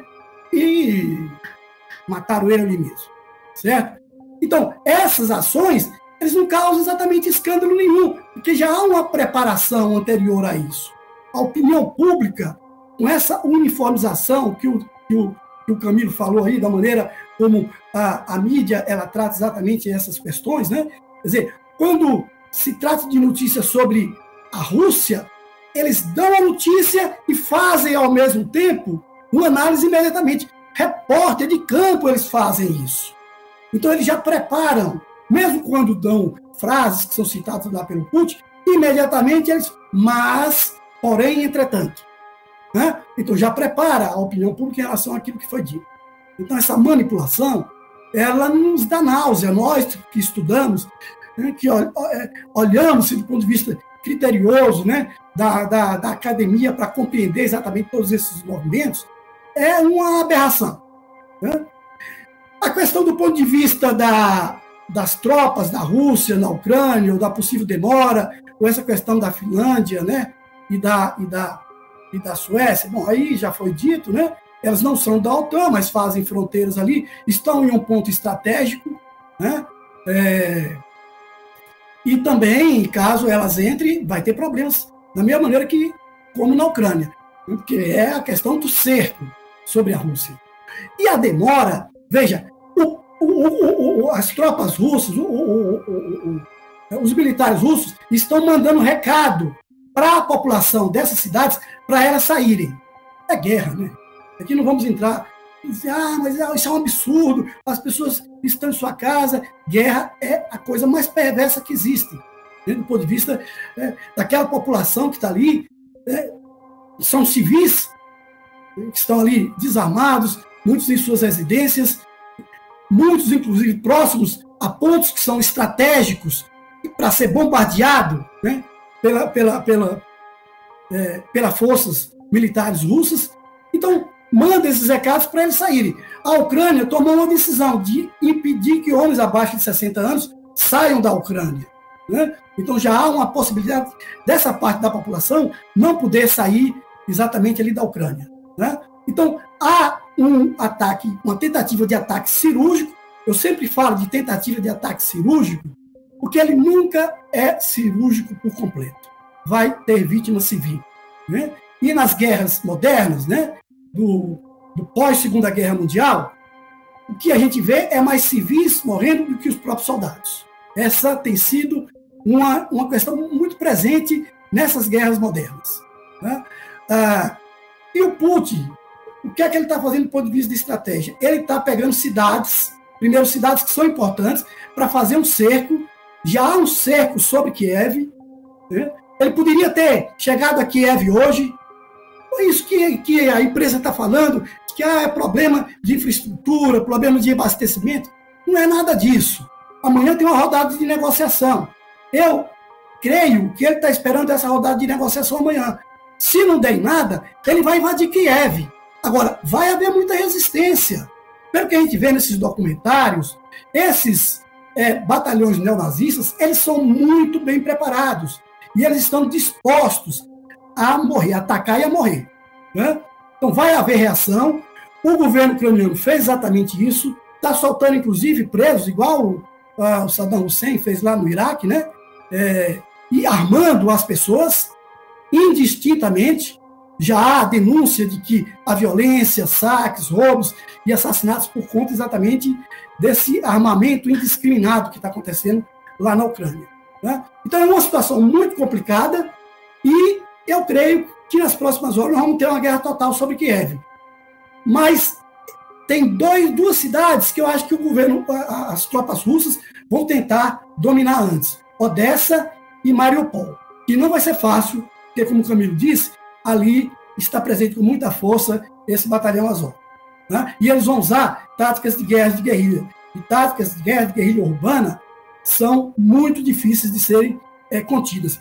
Ah, Lá no Iraque, os Estados Unidos terceirizou a guerra. Né? Então, eles foram muito implacáveis exatamente nesse embate e na maneira terrível como lidou com a população. Esse livro aqui conta o que foi feito lá, BlackRock. Né? A maior empresa de guerra do mundo que atuou livremente eles não podiam ser condenados lá. Tá? Os crimes que eles cometeram lá, eles não podiam é, serem condenados lá no Iraque. Certo? Depois desse livro, eles mudaram o nome, se não me engano, hoje chama-se X, X, né? O nome dessa, dessa empresa. Por conta das denúncias que Jeremy Scarril, né, que é o autor do livro, um jornalista, né, escreveu aqui e contou exatamente todos esses absurdos de como esse grupo, é, esses mercenários agiram lá no Iraque. Eu, eu, que eu saiba até agora, não há ação de mercenários na, na, na Ucrânia, embora exista é, gente de diversas partes, tanto a favor da Ucrânia quanto a favor da Rússia, combatendo lá dentro. Ô Romualdo, você falou uma coisa, eu queria provocar, eu, eu, eu, eu vou mudar o protocolo aqui, eu vou provocar o Vinícius. Eu queria que ele respondesse algo aqui e que depois eu passaria para vocês também. Porque você falou algo que, que, que eu pensando na história dos conflitos, Segunda Guerra Mundial, principalmente, a Segunda Guerra Mundial tem um caráter urbano, ela foi uma guerra urbana também, não é? Ela não, não se resume ao dia D, ela, enfim, ela é, é trava, é, é, foram inúmeras as batalhas que se travaram nas grandes cidades e pararam nos rios. E você falou do Dnipro, viu, ô, ô, Vinícius? Do Rio. A minha pergunta, Vinícius, é a seguinte: então, eu poderia falar de Stalingrado, né? Eu poderia falar de, do, do cerco do cerco a Berlim, podia falar de uma, uma série de cercos que, que de, de certo modo, pararam no Rio para reagrupamento. Só que no caso, Vinícius, eu queria que você responder se isso é uma hipótese tola, já que o Romualdo lançou ela, mas não desenvolveu, que é o seguinte: o fato da Rússia parar na borda do rio, em, um, em uma vertente, vamos dizer, na vertente leste, e que essa vertente leste coincide com a área étnica mais favorável à, à Rússia, coincide historicamente. Isso não teria a ver, Vinícius? É, isso não poderia sugerir que a partir de amanhã tem uma negociação e a Rússia possa dizer, não, a gente decline, mas daqui para trás é meu, já que eu estou ocupado, daqui atrás eu ocupo. É, isso seria uma alucinação, Vinícius? Queria que você explorasse aí, e não precisa ser nos dois minutos, não, aí nos cinco minutos, para depois os outros explorarem, para a gente não sair daqui, no fundo, é sem o cenário de amanhã. Não estou pedindo adivinhação, não, mas o cenário, o que, que se encerra. Nós não estamos falando de um cerco, né? como em Leningrado, né, antiga São Petersburgo, nova São Petersburgo, que durou meses. Não estamos falando nisso, nós estamos falando em algo que tem seis, sete dias. O que, que você acha disso, Vinícius? É uma coisa que merece pelo menos resposta? Não, com certeza, Tadeu. Eu acho que a consideração sobre isso é que o, o rio não é um obstáculo, porque nós temos ali a, o espaço de Belarus sendo utilizado para transposição de tropas. Então ele não está sendo obstaculizado para parar a tropa russa. Você pode dar a volta por cima, por Belarus e passar, né? O maior comboio está vindo de Belarus. É, se você pegar um mapa de avanço, realmente ele está mais concentrado na parte é, leste. O oeste, onde está Lviv, por exemplo, não foi é, explorado pelas tropas. Tá, parece que não há interesse é, russo em avançar numa ocupação total da Ucrânia. Perder tempo com essa parte, até porque a oposição seria muito mais grave, seria um processo muito mais demorado, mais longo, e sim concentrar as tropas ali na região leste e ao redor de Kiev. Fazer um cerco à capital é importante para você pressionar o governo a tomar uma decisão, pressionar a, a saída, talvez, da posição do governo. Não é desconsiderar essa divisão da Ucrânia né, em duas partes. Isso é uma coisa que eu até previa, até comentava nas aulas, falava é, a Ucrânia é o último espaço entre duas grandes organizações de cooperação, três, se a gente considerar ali, uh, a, o Pacto de Xangai né, com a Rússia, mas o, a OTAN, o Tratado de Segurança Coletivo, que a, OTAN, que a Rússia se contrapõe à OTAN, tinha na Ucrânia o último espaço livre entre eles, né, considerando a Finlândia ao norte. Mas na, na Europa ali, a, a Ucrânia era o último espaço. Então, havia uma possibilidade de rachar a Ucrânia nesses dois grandes blocos, né? Tratado de Segurança Coletivo para a Rússia, com a parte é, oriental, e oeste, vindo para é, a OTAN e depois a União Europeia. É, Deve-se lembrar que a União Europeia, o, o avanço dela na Europa, ele é feito só depois que a OTAN avança. Há uma incorporação da segurança né, da, da OTAN nesses países, depois avança economicamente né, com o pé da União Europeia. Então, vamos pensar que se um dia né, a gente chegar nesse fim, não, não muito próximo aí, a OTAN pode pegar a parte, é, incorporar a parte é, ocidental e a Rússia a parte oriental como protetorados ali, né? Virar um, um novo muro de Berlim, na nova Alemanha dividida, né? Nesse novo cenário. Imagina, sem um, um muro, um rio, talvez agora, né? Dividindo os espaços, tem que construir uma barreira física mais. Mas não é algo que é, tá fora da, do espaço de cogitação, não. A gente tem que avaliar é, essa possibilidade sempre pelo avanço russo e a forma de é, decisão né, que eles estão tomando. A, a capital, por exemplo, eles já cercaram, já poderiam ter cercado há, uns dias a mais. O avanço está assim um pouco lento, está desmotivado, ao que parece, para não infringir, é, baixas para a população. Ao passo que o presidente ucraniano convoca a população, dá armas, distribui armas no subúrbio de Kiev, né, com, colocando civis como alvos. Depois, para colocar esses, é, esses civis que foram mortos tendo armas nas mãos como número contabilizado, né, para falar que está matando civil. É, se vocês pegarem filmes americanos, é, das invasões do Iraque, Afeganistão, onde eles são os heróis, né, aquele filme do, do franco-atirador lá, Kyle, né, que é o herói. É, ele vai matar um, uma mulher que pega numa arma. A mulher pegou uma arma na mão, ele atira nela, e ela tá errada. Agora, se o russo matar uma. nessa invasão, né? Se um russo matar uma, um civil, vai ser demonizado. Não vai ter um filme bonito de Hollywood mostrando um franco-tirador russo, né? né, a não ser que foi, seja em Stalingrado. Mas a, a situação ali de colocar civil na linha de frente é uma tática mesmo de elevação, é, é uma tática criminosa, né? Colocar é, civil com arma na mão, colocar qualquer molotov né, que o Camilo colocou, não vai infringir um dano considerável. Não é mais o, o blindado de 45 que era aberto, né? Não tem essa, essa possibilidade de você destruir um blindado. É lógico que você vai colocar ali a população na linha de frente. Então, fazer um cerco, fazer uma, uma situação ali de é, pressão, a, a, mais do que de enfrentamento direto, seria mais interessante. Vai demorar um pouco mais. Né? Mas talvez seja menos danoso à população e não coloque a população é, ucraniana ainda mais contra os russos, que talvez seja o interesse é, nesse momento, né? não, não causar baixas né, dos civis. Uma negociação é, a partir disso seria mais interessante, talvez. Ótimo. É, a gente está caminhando aqui para caminhar para um encerramento, mas tem muitas perguntas. Mas isso não significa, eu queria dizer para o pessoal, isso não significa que a gente não possa, na outra semana, voltar a conversar, inclusive chamar mais gente. Eu vejo que, às vezes, eu só atrapalho aqui, colocar mais gente que discute, mais gente que faz as coisas, não é? Porque é, isso, é, isso é muito interessante.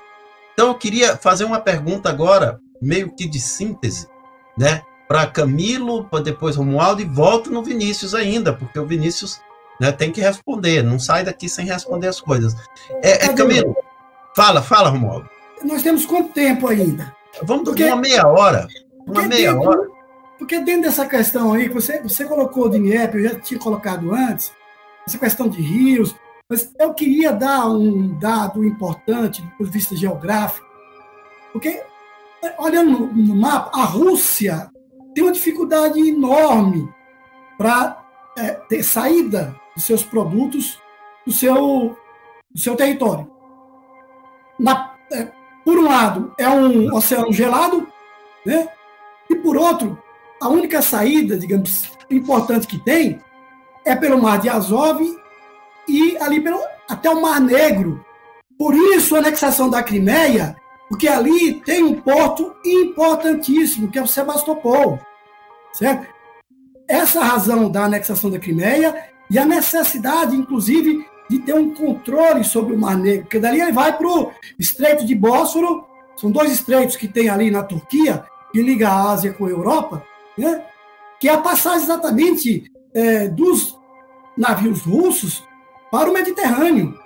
Então, estrategicamente, manter esse corredor liberado era fundamental e é fundamental para a Rússia. Por isso que é importante essa questão da para a geografia nos mostrar, né, os mapas, olhar ver as localizações para saber por que determinados pontos eles estão em disputa. Então, olhar o Mar Negro. Ah, foi colocada essa questão do Nord Stream 2, né? Acho que foi o professor Denis, vou deixar o professor Camilo responder isso melhor, mas eu quero dizer o seguinte: olha, o Nord Stream 2, que já estava sob sanções, né? As empresas que estavam em atividade ali no Nord Stream já estavam sob sanção dos Estados Unidos, né? E o consórcio agora, sei lá, pediu falência, eu acho que o Camilo poderia falar melhor sobre isso depois. Né? Mas o Nord Stream 2, que acabou de ficar pronto, acho que o ano passado, ele não passa pela Ucrânia, né? ele passa pelo Mar Cáspio, certo? Então são exatamente essa, e a Ucrânia, ela é passagem de muitos gasodutos, certo? Então, inclusive de interesse estratégico de grandes oligarcas, como Jorge Soros, como a própria família Biden, certo? Tem interesse econômico ali na, na, na Ucrânia, tá? Então é importante exatamente a gente dar essa olhada, olhar o mapa, ver essas passagens e saber por que há uma disputa tão, tão grande nesses territórios. E eu peço desculpa, porque assim, eu, o Romualdo quis passar mapa aqui, e eu democraticamente disse que não para não travar, para não correr. Então, para vocês terem ideia. E aí ele tá, pá. O, o Romualdo, o que o Romualdo está colocando, assim, a gente fala para todo aluno de geografia, né, Vinícius, né, né, Camilo, assim, tem que olhar um mapa. Por exemplo, eu, eu falava daqui a pouco o Cerca Leningrado. O Cerca Leningrado foi um no inverno e foi outro no verão. Foi muito distinto. Quem sou eu para falar dos cercos urbanos aqui, porque estou junto com especialistas, né? E o próprio comércio. E a Operação Barbarosa também. Foi uma e foi outra. Então, quando a gente está falando, nós não estamos falando de um continente tropical, pelo amor de Deus, né? Estamos falando de alunos de geografia aqui, de um público qualificado. Então, a gente tem que ter, ter isso. E um mapa ajudaria, Romualdo. Eu concordo é um mapa de fluxo, é um mapa de clima, mas é sobretudo um mapa de infraestrutura de comunicação e de transporte. E aí a energia é o ponto central. Então, o, o, o Camilo, você viu que o Denis fez uma questão. Obrigado, Denis. É, é, sempre bom que os professores do IESA também aqui nos acompanham, e o Denis tem um interesse especial sobre infraestrutura. É, Camilo, o que, que você, você responde o, o Denis aí? O que, que você arriscaria Uh, amanhã parece que tem uma outra rodada de reuniões a partir do que o Vinícius colocou, não a partir do que ele colocou, porque não foi ele que, que coordenou a agenda da reunião, né, Vinícius? Quem dera. Mas o que ele, o que ele explicou aqui. Mas o que, que você acha disso tudo, o, o Camilo? Excelente pergunta do Denis. Eu, eu falei sobre. Para entender a questão, eu peço até. Existem alguns alunos meus aí no acompanhando. Se puder, talvez a Stephanie eu escrevi uh, uma matéria no jornal é, da UFG. Se a Stephanie puder colocar no chat, para aqueles que quiserem aprender um pouco mais sobre a questão, eu tentei sintetizar toda. Camilo, só te interrompendo o link. Uhum.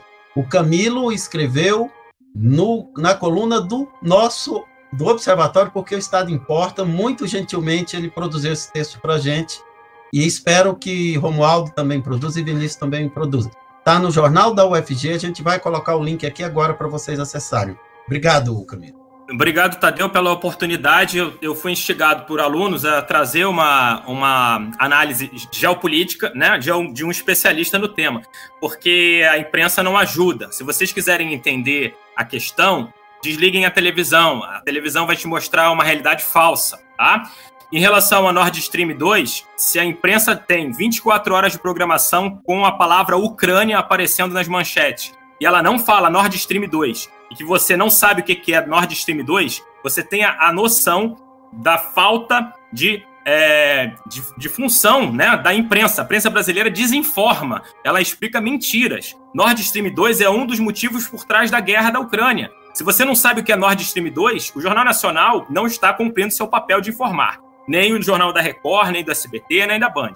Nord Stream 2 é um gasoduto ligando a, a Rússia à Alemanha, pelo Mar Báltico. Esse gasoduto iria dobrar o fornecimento de gás da Rússia para a Alemanha, para a União Europeia. Os russos iriam ganhar muito dinheiro com isso.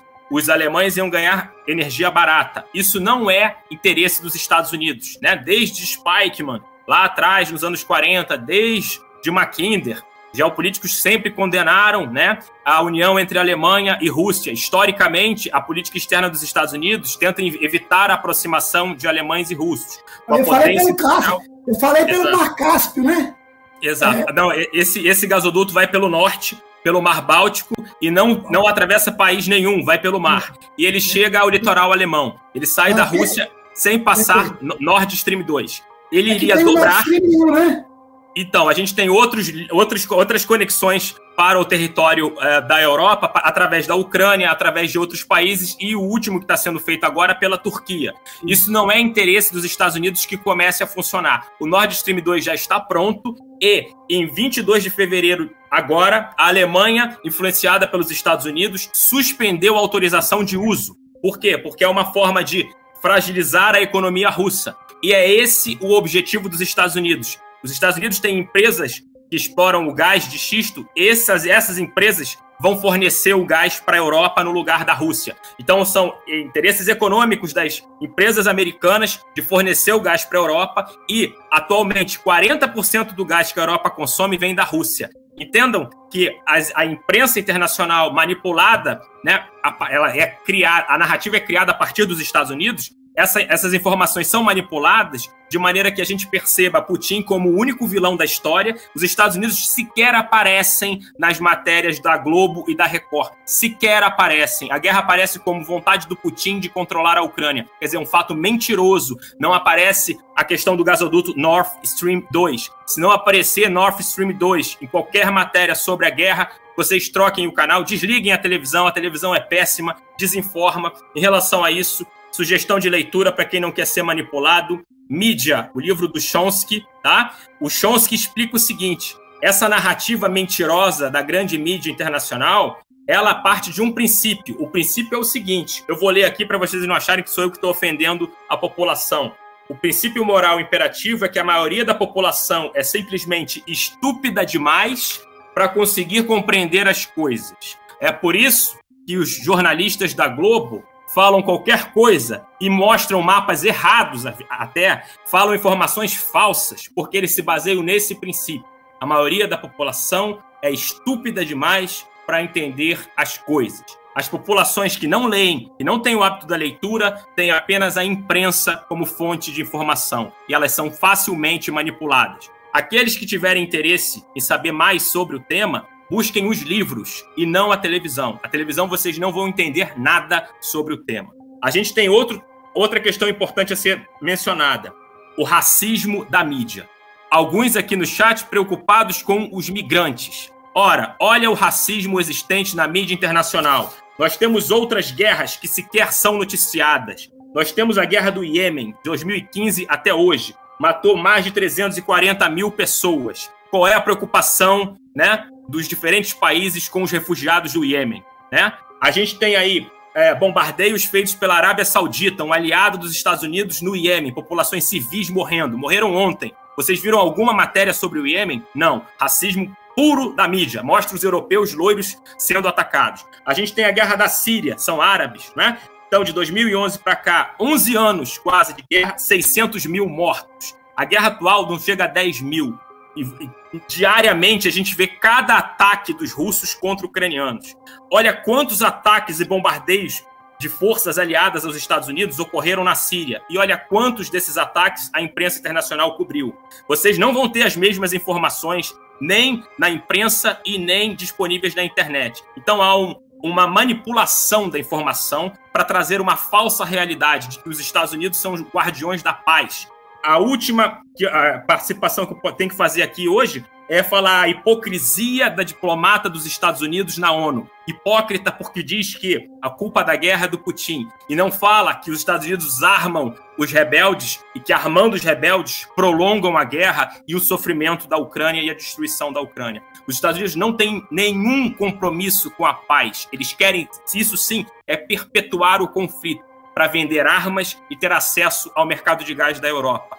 Aquilo que vem da diplomacia americana e da ONU chama-se hipocrisia. Hipocrisia, né, segundo o dicionário, é aquele conceito que você é, diz para os outros aquele comportamento moral que você diz que os outros devem adotar, sendo que você mesmo não adota. Ou seja, a hipocrisia norte-americana, a hipocrisia da União Europeia e a hipocrisia da ONU, que são mostradas na imprensa internacional como algo nobre e valoroso, vamos apoiar os civis ucranianos. Os civis ucranianos vão morrer com os rifles é, cedidos pelos Estados Unidos. Os civis ucranianos não têm nenhuma chance contra o exército russo, segunda potência militar do mundo. O presidente dos, da Ucrânia é mostrado como herói na televisão. Ele não é herói, ele é responsável por milhões de mortes que vão acontecer no seu país quando ele não é, senta para negociar um tratado de paz. A guerra está perdida para a Ucrânia, não há como vencê-la. É, o que pode acontecer é uma guerra civil que se arrasta ao longo de décadas, como os Estados Unidos já patrocinaram no Afeganistão entre 79 e 89,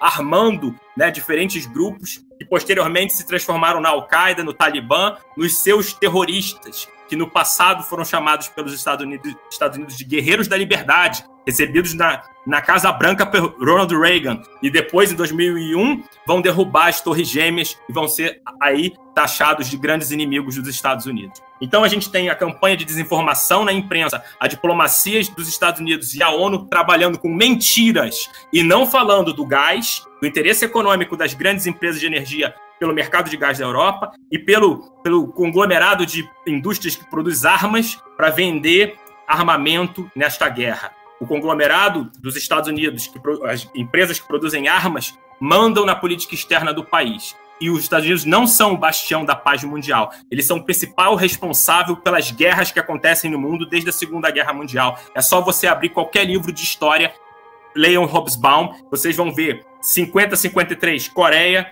Estados Unidos presente. 55 a 75, Vietnã, Estados Unidos presente. 79 a 89, Afeganistão, Estados Unidos presente. Depois, 90 a 91, Iraque, Estados Unidos presente. A gente depois tem a invasão do Afeganistão 2001 até recentemente, depois a invasão do Iraque 2003 a 2015, mais ou menos, eles controlam o petróleo do Iraque. As empresas que estão extraindo petróleo do Iraque são americanas e a imprensa não fala uma linha sobre isso. Os verdadeiros interesses por trás dessa guerra da Ucrânia estão nos Estados Unidos e não em Moscou. E a gente não vai ter essas informações que vocês tiveram aqui hoje em nenhum veículo de imprensa. Por isso que eu sugiro que vocês leiam o jornal da UFG é, e as colunas, sobretudo a coluna que o professor Tadeu organiza, porque o Estado importa.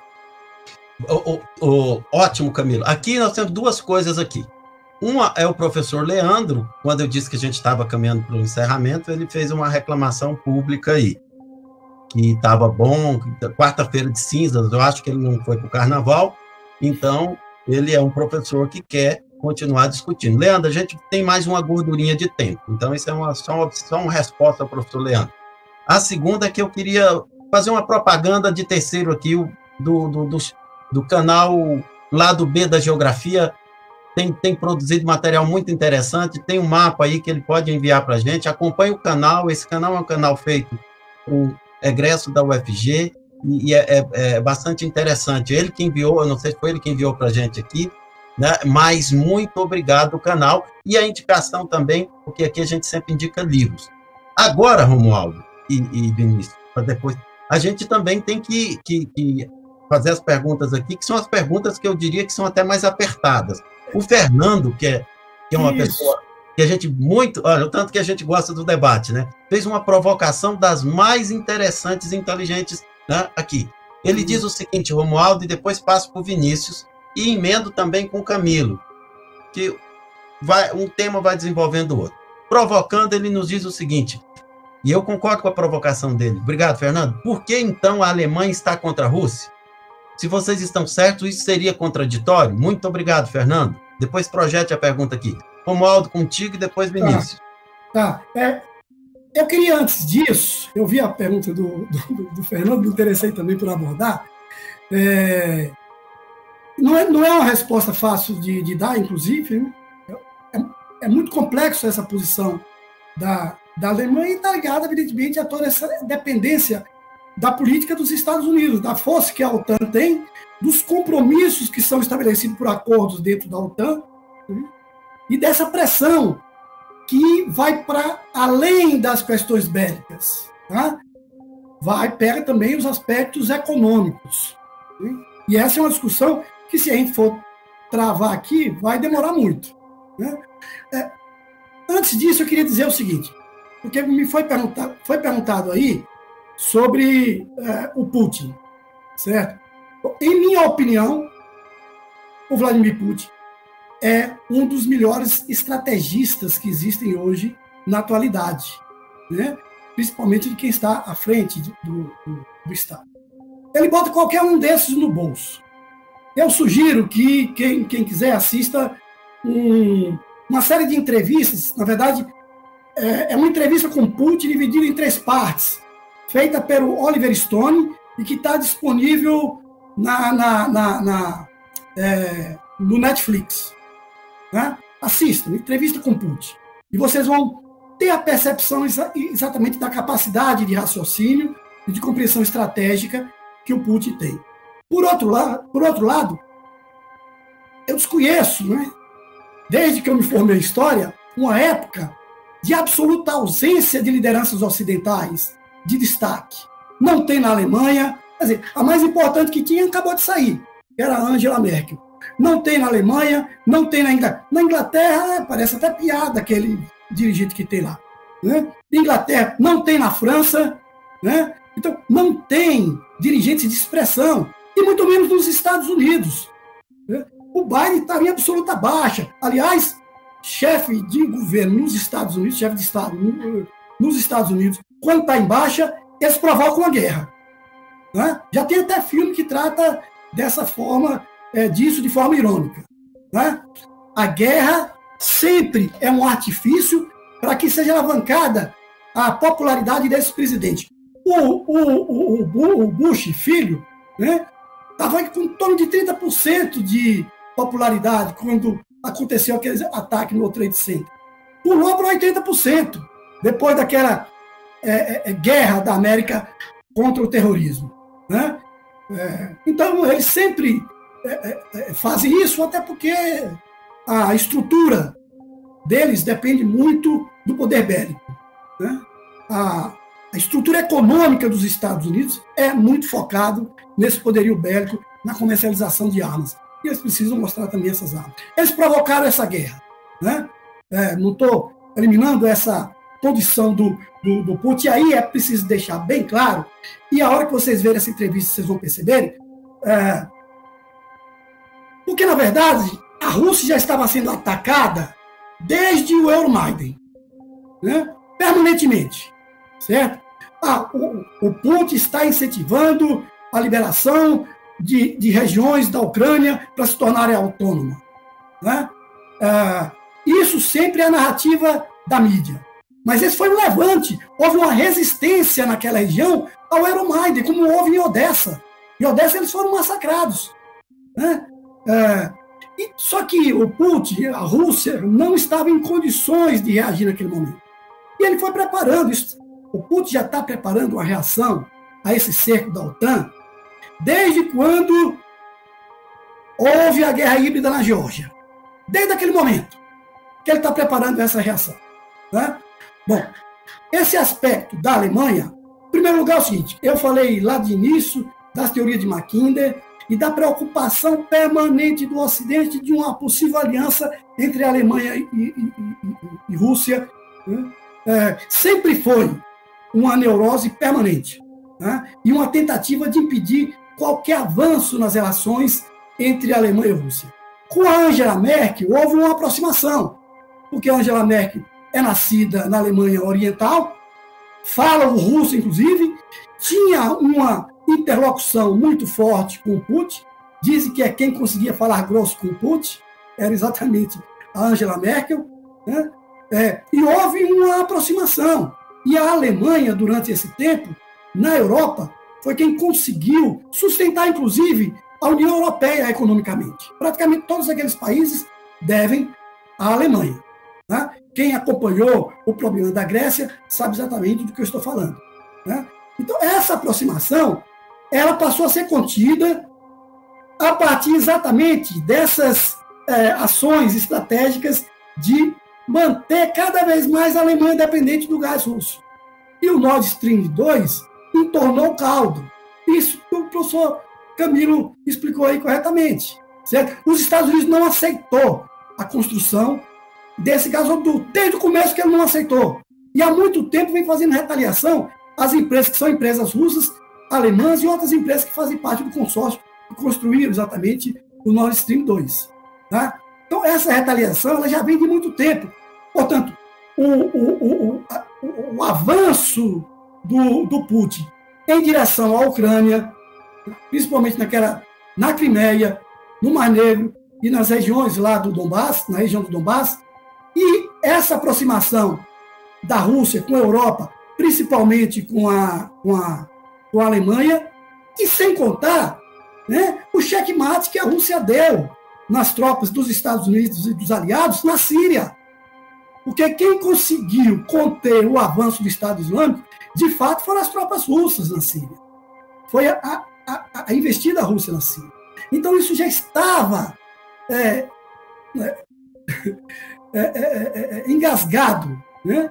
esses avanços, do ponto de vista estratégico e econômico da Rússia, tanto em direção à Ucrânia, quanto em direção à Alemanha e à, e à Europa. Evidentemente que houve uma reação forte dos Estados Unidos. E a Europa ela é muito dependente dessa política econômica dos Estados Unidos. Essa questão do dólar como referência é, da economia mundial. E está exatamente provado aí, depois dessa decisão né, da, da, da, dos Estados Unidos, da União Europeia, de barrar todas as relações econômicas e fechar as contas da Rússia, né, é, depois disso, quem tem juízo, quem tem um mínimo de senso progressista no mundo, se coloca do lado da Rússia. Não tem lógica, porque agora uma derrota da Rússia vai significar a recomposição dessa, dessa forma perversa de conduzir o mundo, né, a partir é, dessa hegemonia dos Estados Unidos, com essa influência da União Europeia de países absolutamente desgastados e em decadência. Né?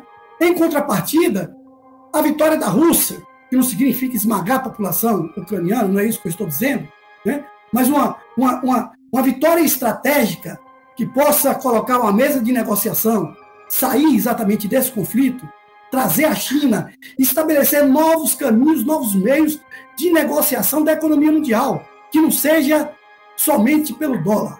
Aliás, isso já estava sendo feito, né? É, Rússia, pelos BRICS, né? Rússia, China, Brasil, Estados, é, Índia e, e, África do Sul, né? Então, isso está posto de maneira muito forte e acho que esse é um grande divisor nesse momento. Mesmo não gostando da guerra, mesmo é, sendo contra qualquer tipo de invasão né, e em defesa da soberania, a guerra está posta o resultado dela agora vai ser definidor para a nova ordem mundial, para o que vem a partir desse conflito. Uau, muito bom. Você fala umas coisas que a gente tinha que explorar, mas eu prometo que nós faremos uma outra discussão sobre esse tema. Né? E quando você fala em nova ordem mundial, e aí geralmente a gente sempre está ligado ao aspecto mais cru da geopolítica, né? Mas a nova ordem, é, é, mas a nova ordem mundial está em uma palavrinha que você falou, que foi a mudança no padrão do câmbio. Né? Às vezes a gente não tem ideia do que isso significou para a organização do sistema, do sistema mundial. Aí, aí surge a doutrina neoliberal. Né? Então vamos, vamos, pensar por isso. E eu estou pensando aqui. O padrão dólar. Sim, não, mas o, o, padrão dólar que começa a determinar. Então, é por isso que entre o, o chamado tripé macroeconômico, o, o dólar né? O câmbio flutuante é uma justificativa para qualquer adesão de qualquer país. Então, assim, é uma, é uma doutrina que merece ser discutida porque ela tem repercussão material em nossas vidas. Né? Mas vamos, vamos, vamos caminhando aqui. Estava pensando aqui, o Camilo e, e Vinícius, num, num, filme da Sessão da Tarde, que eu não sei se é do tempo de vocês, do The Day After, né? Do, do dia seguinte, né? Toda aquela atmosfera que as crianças, inclusive, aprendiam na escola, né? Tem sirene, corra, o, o Stalin, Stalin vem aí, eu não sei quem vem aí, tudo mais, que, que foi um filme da sessão da tarde do, do nosso imaginário. Caminhando aí para a gente pensar um, um, um, encerramento, eu vou fazer mais uma rodada. Eu queria que, que vocês respondessem aqui para a gente o que, que a gente pode esperar, Vinícius, nos próximos cinco dias, em uma escala, vamos dizer, micro de tempo, né? e o que o resultado desses dias dirá sobre, uma novo, sobre um novo contexto, que é a, a, a imagem e a semelhança do, do, contexto da década de 60, de um mundo bipolar ou não. O que que, que, que nós, vamos, nós vamos retomar a gramática, Camilo, antiga, para explicar o mundo? Né? Nós começamos a aprender na década de 90 que o mundo era global, que o poder tinha se dissipado, que o Estado-nação acabou, e que a economia, a, a corporação substituiu o Estado Nacional numa, numa ideia muito bem moldada, que nasce na década de 30 ali, nos, nos, nos, nos eventos nos, eventos neoliberais. Mas o que, que a gente espera agora, Vinícius? Vamos mudar nossa gramática? O que, que, o que, que você imagina aí num exercício de imaginação geográfica e não de adivinhação que o, o futuro, o próximo mês, o que, que nos espera? Muito bom. É, vou começar com alguns comentários né, para complementar acho, um pouquinho a fala do professor Romualdo e a pergunta do colega, né, que tinha sido feita anteriormente. Tem uma, uma frase que acho que simboliza é, a questão do, da importância da, da, Alemanha e a Rússia, né? A Lord Ismay, nos anos 50, colocou, né, que o que era a importância da OTAN? É, era colocar os Estados Unidos dentro, os russos fora e a Alemanha para baixo. Então é, é tirar a, a Rússia da Europa, é, subjugar a Alemanha a um controle europeu e, logicamente, dos Estados Unidos, né, tirando a potência militar dela e colocar a, a influência americana na Europa. Né? E a ponta de lança disso também é a Inglaterra. Por isso que também o Charles de Gaulle né, sempre foi contra a inclusão da, da Inglaterra na União Europeia, né, que ela sempre era o interesse dos Estados Unidos ali representado. Então a gente vê esse Brexit também como é, fenômeno disso, né? É, os anos 90, né, o fim da história, né, e o último homem, né, trágico livro, né, que não consegue nos representar mais nada, talvez só como um símbolo do que aquilo que não foi, né, e também a, a resposta que foi a isso, né, o choque de, das civilizações, né, do Huntington, né, talvez também não tenha mais uma é, representatividade né, para a gente entender o mundo. Talvez o choque dessas grandes organizações, essas grandes é, alianças militares, né, OTAN, Pacto de Xangai, Organização do Tratado de Coletivo, é, talvez isso represente mais o momento atual. Pensando num ponto de vista estratégico para os próximos cinco dias, né, assim, especificar na escala de tempo que a gente tenha na, na à frente, acho que é, terminado o cerco Kiev, né, a gente vai ter que ver qual vai ser realmente a, a posição russa. Se é uma invasão é, à capital Daí, logicamente, vai ter que contabilizar o número de mortes aí crescente, né, com essas armas que foram disponibilizadas nos últimos meses pela OTAN para a Ucrânia. Né. Vocês veem que o Ramiro comentou a, a, quantidade de armamento que foi colocado, né? E que tipo de arma que foi é, disponibilizado? Mísseis, né? Deram mísseis que são é, é, disparados por uma única pessoa, né? Mísseis antitanque, mísseis antiaéreos, assim como foi no Afeganistão, nos anos 80. Qual que é o grande mote do Rambo 3, né? Aquele filme péssimo, mas que é importantíssimo a gente ver. Né? O mote é a entrega de mísseis Stinger para os talibãs, né? para Al-Qaeda, né? que era com o Bin Laden na época também. Já. Você está entregando mísseis que, é, apesar de serem é, uma coisa barata e, e, rápida de uso, você infringe uma perda significativa. Você destrói um avião, você destrói um tanque, você é, tira a moral da tropa. E foi isso que eles colocaram. Colocaram mísseis antitanque, né? Os Javelin e Enlaw e também os Stinger agora na mão dos ucranianos. Para quê? Infligir perdas. Você coloca novamente ali é, aviões no chão, tanques é, sendo destruídos, a moral da tropa russa vai sendo degradada com o tempo, com a resistência. Então, o que, que os russos vão fazer agora? Será que eles vão entrar nesse vespeiro? Eles vão cercar? Eu vi uma notícia mais recente, estava tá, no Sputnik, estavam mobilizando é, ajuda humanitária para levar para os ucranianos. Será que eles vão fazer corredores de entrega para população civil né, e, e entrega aí para a população realmente precisa de alimentação né, e não entrar num confronto direto? Ou será que eles vão entrar no confronto direto e pagar para ver né, e, e, destituir o governo, que é logicamente o objetivo final, né, é retirada desse governo pró-União Europeia, pró-Estados Unidos, né, esse fantoche, esse, esse brincalhão né, que nós temos aí na, na governança da Ucrânia, né, e que está colocando a arma na mão de civil para ser alvo, né, para é, de maneira irresponsável. Isso aí também é um crime de guerra. Né? Putin não é uma pessoa que a gente tem que louvar, que tenha que ser é, mas ele realmente é um grande estrategista, né, que é, sabe o que está fazendo, né, trabalha com realismo né, político ali de maneira muito clara, né, enquanto que os outros ali ficam brincando, né, colocando civil na linha de fogo, né. Isso é trágico né, de ambos os lados. Então vamos ver os próximos cinco dias. Eu espero que seja isso, né, um cerco não uma invasão interna ali da, da capital, que seria muito danoso para a popularidade, né e, e não muito bom para o exército também, né, sofrer baixas ali.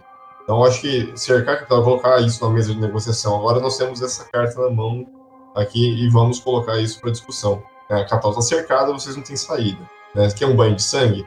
Também depende do governo ucraniano é, agora a, a, decisão. Eles procuraram isso, procuraram se aproximar da Europa né, de maneira bastante sorrateira, inclusive com a própria população e com a própria é, contra a, alguns interesses do país, né? se aproximar, destruir a, a indústria ucraniana, porque se aproximar da União Europeia é destruir o parque industrial. Inclusive, a principal fábrica de motores é, de avião e de helicóptero ucraniana foi vendida nos últimos meses para uma empresa francesa, né? como sinal de aproximação ao, ao, ao, à União Europeia. Está né? Tá desmobilizando o parque industrial em prol da venda de cereais para a União Europeia. Então, é contra ó, o, o, povo também a aproximação. Isso não é colocado. Você não vai ver, assim como não aparece Nord Stream, não aparece essas coisas na mídia. Né? A gente não vê isso sendo colocado para discussão. Né? Enquanto que a, a Ucrânia vendia essas coisas para a Rússia, ela não consegue vender a mesma coisa para a União Europeia. Vai, né, vai empobrecer o país, como todos os países que entraram na União Europeia, no leste europeu, foram empobrecidos né, na zona do euro. Então, uh, eu espero que né, seja uma opção mais sensata, né, não uma opção de realmente invasão e, e, ir casa a casa, quarteirão a quarteirão, né, tirando a resistência ucraniana até chegar no, na liderança. Eu espero que seja uma opção vai ser um pouco mais demorada, mas não tão cruel, né? Vinícius, muito obrigado. E assim, como professor, e a gente tem professor tem muito cacuete, Camilo sempre está jogando isso aí, ensinando e mostrando livros, e ele está correto. Mas é, tem, tem um livro que eu acho que a gente formou com ele, Romualdo, chamado Dialética do Concreto, não é? A gente sabe de quem ele é.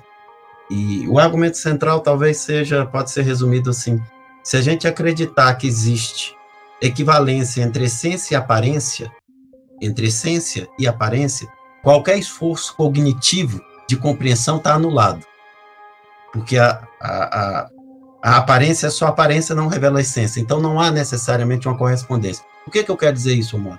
Porque todas as nossas falas aqui, há uma hora e 42 minutos, em nenhum momento ninguém aqui disse que é favorável ou não a isso, a civis, a crianças, a, a, a morrerem, a escolas, a, a, fábricas de cerveja, se é que isso é verdade, que são atacadas, a migração. Em nenhum momento, não é?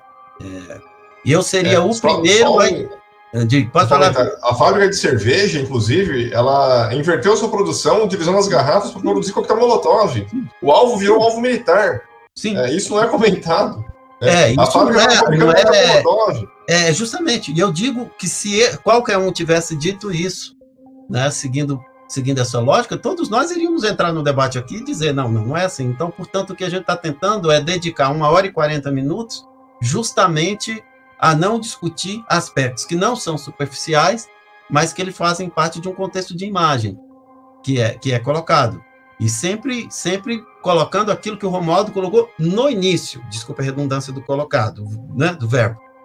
Eu sou contra ferir a autonomia e o princípio dos Estados nacionais. Romualdo inicia com isso, com essa questão, que é uma questão básica do, de qualquer arranjo político na esfera internacional. Né? Só para registrar aqui, né, para que a gente possa discutir. E obrigado, Vinícius. Camilo, eu, eu, eu, queria que você também respondesse a mesma questão. O que, que a gente pode esperar, Camilo? O que, que esses danados desses livros aí, que você insiste em falar que lê, podem nos ensinar, né? diferente do grupo do Zap, do tio da macarronada, que fará uma análise geopolítica certamente no sábado. Exatamente, é no TikTok, né? a narrativa oficial daqueles que só assistem televisão e não leem livros, é a única que vai ser aceita. Qualquer coisa que dizer, disser ao contrário vai ser atacado. Não há debate, não há espaço para debate na imprensa. É, esse momento que nós estamos desfrutando aqui é rico, porque a gente não preza o número de acessos, a gente preza pela qualidade da informação. E a gente não vai reproduzir o Globo News aqui, né? J, Jovem Pan ou qualquer é, veículo de imprensa de baixíssima qualidade, sem nenhum é, profissional adequado para comentar o tema, sem nenhum especialista de verdade. A gente vai trazer fatos verídicos que saíram de livros, não saíram de grupo de WhatsApp, e por isso o estranhamento de alguns, né, que vão criticar porque estariam ah, dispostos a ouvir apenas aquilo que eles já escutam né, no envenenamento cotidiano e diário da Globo, da Record, né, com a mesma narrativa. A gente não vai trazer essa mesma narrativa, sinto muito. Vamos trazer a verdade. Eles não trazem a verdade inteira né, na, na, Globo, eles trazem uma parte misturada com fake news. A gente vai trazer aí uma análise científica. Só para colocar mais um elemento, falaram da Alemanha. A Alemanha não tem como é, ir contra a vontade dos Estados Unidos. Era um gigante econômico, um anão político. Ela foi invadida depois da Segunda Guerra. A Alemanha nazista perde, a Alemanha de Hitler perde a Segunda Guerra em 45. Eu acho que às vezes a gente tem que trazer fatos óbvios que para alguns não são óbvios desde 45 ela é invadida, está controlada ainda com, ela tem tropas dos Estados Unidos no seu território. Ela não tem como dizer não aos Estados Unidos. A Alemanha, só para vocês terem ideia, ela tem 118 bases dos Estados Unidos em seu território. Se os Estados Unidos disserem feche o gasoduto com a Rússia, ela vai fechar. Ela não, tem, não, além... não, Camila, eu tenho que pedir para você, me desculpe. É verdade isso? Os Estados, Unidos, os Estados Unidos têm base fora do seu território em 80 países e territórios. Só ele tem 742 bases fora dos Estados Unidos. Só na Alemanha 118. Quem disser que a Alemanha faz o que quer, a Alemanha não faz.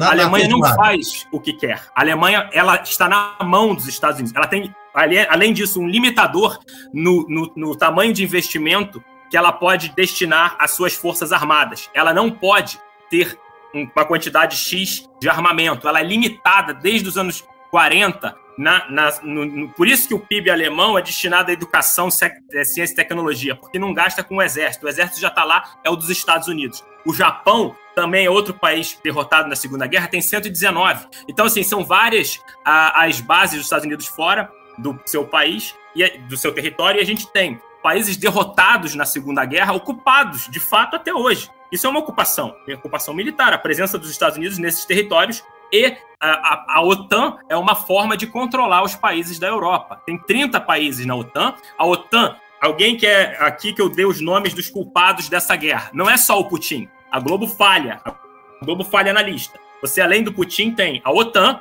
que foi aquela responsável por o destino da guerra acontecer dessa forma. Ela, ela deixou o Putin sem saída. Né? Então a gente tem a OTAN, o Boris Johnson da Inglaterra, do Reino Unido, o Biden, necess, necess, a necessidade de aumentar a sua popularidade, altas taxas de desemprego nos Estados Unidos, insatisfação popular, a inflação é, chegando a, a, a, empobrecer a população mais pobre e, ao mesmo tempo, os milionários né, cada vez mais ricos. A gente tem esse cenário doméstico nos Estados Unidos, o setor bélico-industrial dos Estados Unidos, a OTAN, são vários elementos. Não é uma explicação para TikTok. Não é simples assim. Falar algo nesse sentido é errar na explicação. Tem que ter muita bagagem de leitura para explicar todos os detalhes dessa, desse contexto. Além disso, a gente tem também o Putin entre os culpados para ser colocado na lista. Não é apenas o Putin, são outros, pelo menos, é, cinco os culpados dessa guerra. E a imprensa deixa de falar o nome de quatro. Não fala da OTAN, o que a OTAN influenciou antes da guerra acontecer, deixou Putin sem saída. Não fala do Boris Johnson, não fala do Biden, não fala então do Zelensky, uma marionete, um fantoche. Não defende a população da Ucrânia, ele leva a população para a morte falar para a população civil se armar e lutar contra a segunda potência militar do mundo, isso não é ato de heroísmo nenhum. Isso aí é levar a população a um suicídio. Tá? Então a gente tem aqui é, elementos muito diferentes daquilo que vocês vão encontrar na imprensa. A imprensa não se baseia em livros. A imprensa se baseia nos interesses corporativos dos seus patrocinadores. Tá? Então, é, vocês não vão encontrar a verdade científica na imprensa. Tá? É, e ao, aos críticos da live, eu sugiro que é, busquem um livro muito importante chamado A Era dos Extremos. A Era dos Extremos, tá? Eric Hobsbawm. E vocês vão ter muita dificuldade, tá? De tirar a, a, o maniqueísmo, a ideia de que o mundo é feito por mal e bem, pelo Deus e pelo diabo, e vocês estão colocando, como a imprensa tenta manipular, os Estados Unidos no papel de Deus e, o, e o, a Rússia no papel do diabo. Ou seja, isso não é científico. Né? Isso aí é um, um pensamento muito é, juvenil, para não dizer outra palavra. Tá? Então a gente não pode é, abordar a geopolítica com ideias rasas que saem de grupo de WhatsApp e saem de TikTok ou qualquer veículo de nenhuma credibilidade, que é o que temos hoje, né? É, sobrando aí nas nossas mídias. Ótimo, ótimo. Obrigado. Agora no final, viu, Camilo? O Romualdo, todos nós concordamos. Afinal, todos nós queremos a Ucrânia livre como queremos um Brasil livre, como queremos um mundo livre, não é? Do, do ponto de vista da construção, por exemplo, das utopias que foram é, conformadas ali no, no, no, Renascimento, mas, mas tudo bem. Romualdo, você quer. É, olha, Camila, aqui a gente Deixa. nunca. É, é, o Romualdo vai falar um pouquinho para a gente encerrar, mas assim, a gente sempre gosta de. Eu queria agradecer o Fernando pelas provocações, viu, Fernando? É isso que é a universidade, é provocar mesmo e, e, e quando a gente convida um, um, dois professores de, da UFG, mais um outro professor de uma outra universidade federal, é para isso. Né? De, se, se o Jorge Pontual quiser uh, aceitar o convite, faremos ele, o Guga, uma, uma, uma live com ele amanhã. Não tenha dúvida. Né? Mas ele nunca vai aceitar e nunca vai, porque é essa substância do debate, de ir para além da aparência, de tentar tornar esse mundo inteligível. E a gente não pode desistir disso. Por isso eu, eu, eu, eu agradeço. E aqui é a primeira vez que eu converso de fato com o professor Camilo, que é meu colega de, de, de instituto, meu, não, no, nosso chefe, né, Romualdo? Inclusive, né? Vamos lá, Romualdo, dá uma, dá uma pincelada é. geral eu tenho dois avisos aqui. É, eu vou reforçar isso que o Camilo falou em relação às leituras com profundidade, né? o conhecimento eu falo sempre isso, já falei muito com meus alunos. A, a diferença de nossa geração, da minha geração, para essa geração atual, é que a minha geração tinha muito conhecimento e pouca informação. E essa geração atual tem muita informação e pouco conhecimento. Exatamente por essas razões que o professor Camilo explicou aí, certo? E a falta de profundidade da leitura para entender a complexidade. E aí, Yves Lacoste tem uma frase muito interessante no livro A Geografia Isso serve em primeiro lugar para fazer a guerra, que ele diz: esse mundo é muito mais complexo do que nos tentam fazer crer. Né? É muita complexidade, não é fácil entender isso. Evidentemente, nós vivemos numa era de estupidez, né? em que as redes sociais impulsionaram exatamente isso, e quem tem o mínimo de conhecimento e informação né, é, pode ter uma riqueza se tiver a maneira como faça isso chegar a esses milhões que precisam exatamente desse conhecimento. Mas, infelizmente, quem controla a informação e manipula exatamente os fatos é quem termina é, delineando, definindo a forma e a maneira como se constrói a opinião pública. Tá? Eu quero indicar aqui, olha, dois livros, sabe? Ah, são dois livros muito densos, né? Em torno de 700 páginas cada um. Esse primeiro livro do Luiz Alberto Muniz Bandeira, a Segunda Guerra Fria, Geopolítica e Dimensão Estratégica dos Estados Unidos, das rebeliões da Eurásia à África do Norte e ao Oriente Médio. E ele completa com esse outro livro aqui, da mesma dimensão, tanto em quantidade de página quanto em profundidade de informação, de pesquisa, de estudo. A desordem mundial, o espectro da total dominação, guerras por procuração, terror, caos e catástrofe humanitária. Isso que o Moniz Madeira colocou aqui, em 2016, ele faleceu o ano passado, infelizmente, uma perda muito grande, mas lúcido, com 90 anos de idade, isso é o que está acontecendo, está aqui. Então, quem leu, eu fiz grupo de estudo com esses dois livros. Quem leu isso ao longo desse tempo não se espanta com nada. Inclusive com essa perspectiva de invasão da Ucrânia pela Rússia e pela maneira como a OTAN, a União Europeia e principalmente os Estados Unidos estava lidando com essa situação.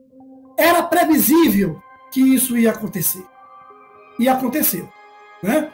O que virá a partir daqui, nós não podemos, é, digamos.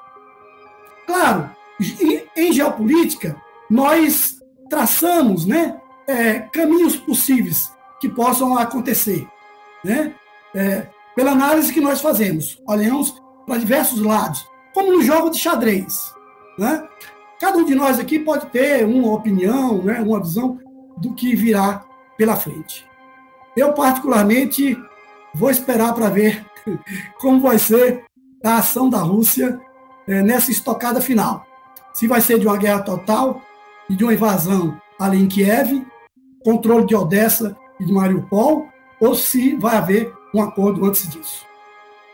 Ótimo. É isso. Muito obrigado. Foi muito bom aqui ouvir Camilo, Vinícius, as provocações de Tadeu aí sempre muito boas para o debate, né? E as perguntas e os questionamentos que foram feitos aqui. São muitas coisas, né? E o tempo, às vezes, né, não é muito grande para isso.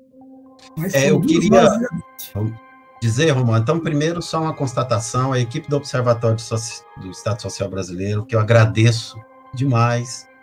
Tati, do Reina, Ana Luísa, Jorge. É, é uma equipe pequena, mas uma equipe que trabalha o nosso canal, trabalha o conteúdo. É, é uma equipe que tem assim dedicado de forma voluntária a esse, esse projeto, né, que é um projeto um projeto grande. E aí é o seguinte, a gente pode continuar esse debate depois. Camilo, Vinícius, Romaldo, sintam-se convidados. A gente pode ter né, pode daqui 15 dias, daqui 10 dias, nós podemos fazer isso. Peço, se as pessoas assim desejarem, enviem um, um pedido e a gente programa. Eu tenho certeza que os, os meninos aceitarão os convites, inclusive para a gente fazer essas, essas, responder cada uma dessas provocações, né? É, Sérgio, não é um, um, um comentário de esquerda, e, e, a gente também aqui não está fazendo previsão ou outra coisa, estamos analisando, não é? A, a, tentando analisar né? até porque não há espaço na grande mídia para esse tipo de análise, né? Ah, e, e a, todos nós aqui temos, se a gente tivesse que responder essa pergunta, se você é de esquerda ou não, nós teríamos explicações históricas sobre isso. Inclusive, eu tenho posições divergentes do professor Romualdo e possivelmente de, dos outros. Não há, isso não há um problema aqui. A gente não está é, tão. Tadeu, Tadeu, só, só lhe interrompendo. Interrompa assim, é antes dele perguntar se somos de esquerda, pergunta se ele é. Pois é, é. é. Então, assim, na verdade, é, é, essa, essa é uma pergunta fácil até de responder, de debater, né? Mas, e, e talvez seja essa necessidade, viu, Camilo? Por exemplo, para a gente ter uma ideia básica aqui, o que nós chamamos de formato do Estado Social, né? o que nós chamamos de social-democracia, ela nasce justamente nesse período que Camilo que Vinícius e Romualdo discutiu, quer dizer, no período de, de, de, de pós-guerra, quando você, quando o mundo buscava um meio caminho político entre um, um caminho distribu, distributivo e um caminho autoritário, isso foi chamado de social-democracia, com N reticências. Só que essa social-democracia hoje, em qualquer lugar que você vai, se você disser que você precisa de universalizar saúde, de educação pública, de investimento, babá, ela é chamada de comunismo. É uma das coisas mais idiotas e grotescas que tem. O próprio liberalismo, o próprio liberalismo, se você pega o Adam Smith aqui, eu não parei a deselegância de pegar, o próprio liberalismo hoje é acusado, o liberalismo clássico, de ser de esquerda. É justamente porque nós estamos sendo alimentados por discussões que não são discussões profundas, são discussões de grupo de zap. E é, e é por isso que eu agradeço a mais de 160 pessoas que perderam, que, que ganharam um tempo hoje, num, num, num feriado, para discutir, discutir com a gente aqui. Então, se vocês quiserem, a gente pode continuar essa agenda no, no observatório com muita tranquilidade, com muita transparência, que é sempre assim. Pedir para que vocês assinem o canal, nos ajudem a divulgar o, o, o canal. É muito difícil trabalhar é, é, é, com esse tipo de mídia, com esse tipo de mídia amadora. Amadora é que faz tudo por amor, não é? E eu acho que essa é a nossa função. E eu queria, no fundo, agradecer à Universidade Pública Brasileira, porque esse é um projeto da, vinculado à universidade, porque é, é, é elaborado por professores da universidade, e essa é a função da universidade. Não é correr da discussão, né? é, é, é, é estar preparada para discutir os caminhos. Né? Então, agradeço a todos. Camilo, muito obrigado. A gente vai aproveitar. Muito bom mesmo. Professor Romualdo, muito bom. É sempre bom ter, ter você aqui. Vinícius, foi um prazer. Nem tudo nas redes sociais é porcaria. Conheci o Vinícius a partir de textos dele, com muita paciência, tentando convencer alguns, algumas pessoas um pouco birutas, com raciocínios lógicos, né? Mas vi aquilo, liguei para ele, entrei em contato, ele veio participar aqui. E muito, muito obrigado a todos que nos assistiram, Felipe, Cláudia, é muita gente aqui, eu não posso discutir com vocês, e vamos continuar discutindo. Um abraço fraterno, e todos nós não tenham dúvidas, ninguém dorme hoje é, satisfeito com o que está ocorrendo na Ucrânia, né? mas também não, não, não dormimos satisfeitos com o que ocorre na África. Né? Também não, não, não dormimos satisfeitos com o que ocorre na América Latina. Né? Para quem quer se divertir um pouco sobre tudo isso, eu indico para vocês um livro que foi o Romualdo que me indicou, já foi publicado duas vezes, que é Confissões de um Assassino Econômico, de um ex-agente do Estado, do Estabelecimento de Segurança americano, que ele fala tudo, qual é o protocolo que ocorre na ocupação dos países e que nem sempre são é, mostrados em grupos de feijoada. Muito obrigado, com exceção do Jorjão, Lá tem muito comunista, lá é bom também. Muito obrigado, gente. A gente vai ainda aí. Ó, o Eric falou que grupo de zap não tinha ditadura. É isso aí, Eric, você está certinho. Conheça esse cara é, também. Muito obrigado, Eric. Obrigado, gente. É isso aí. Se você gostou, nos ajude na divulgação compartilhando esse conteúdo.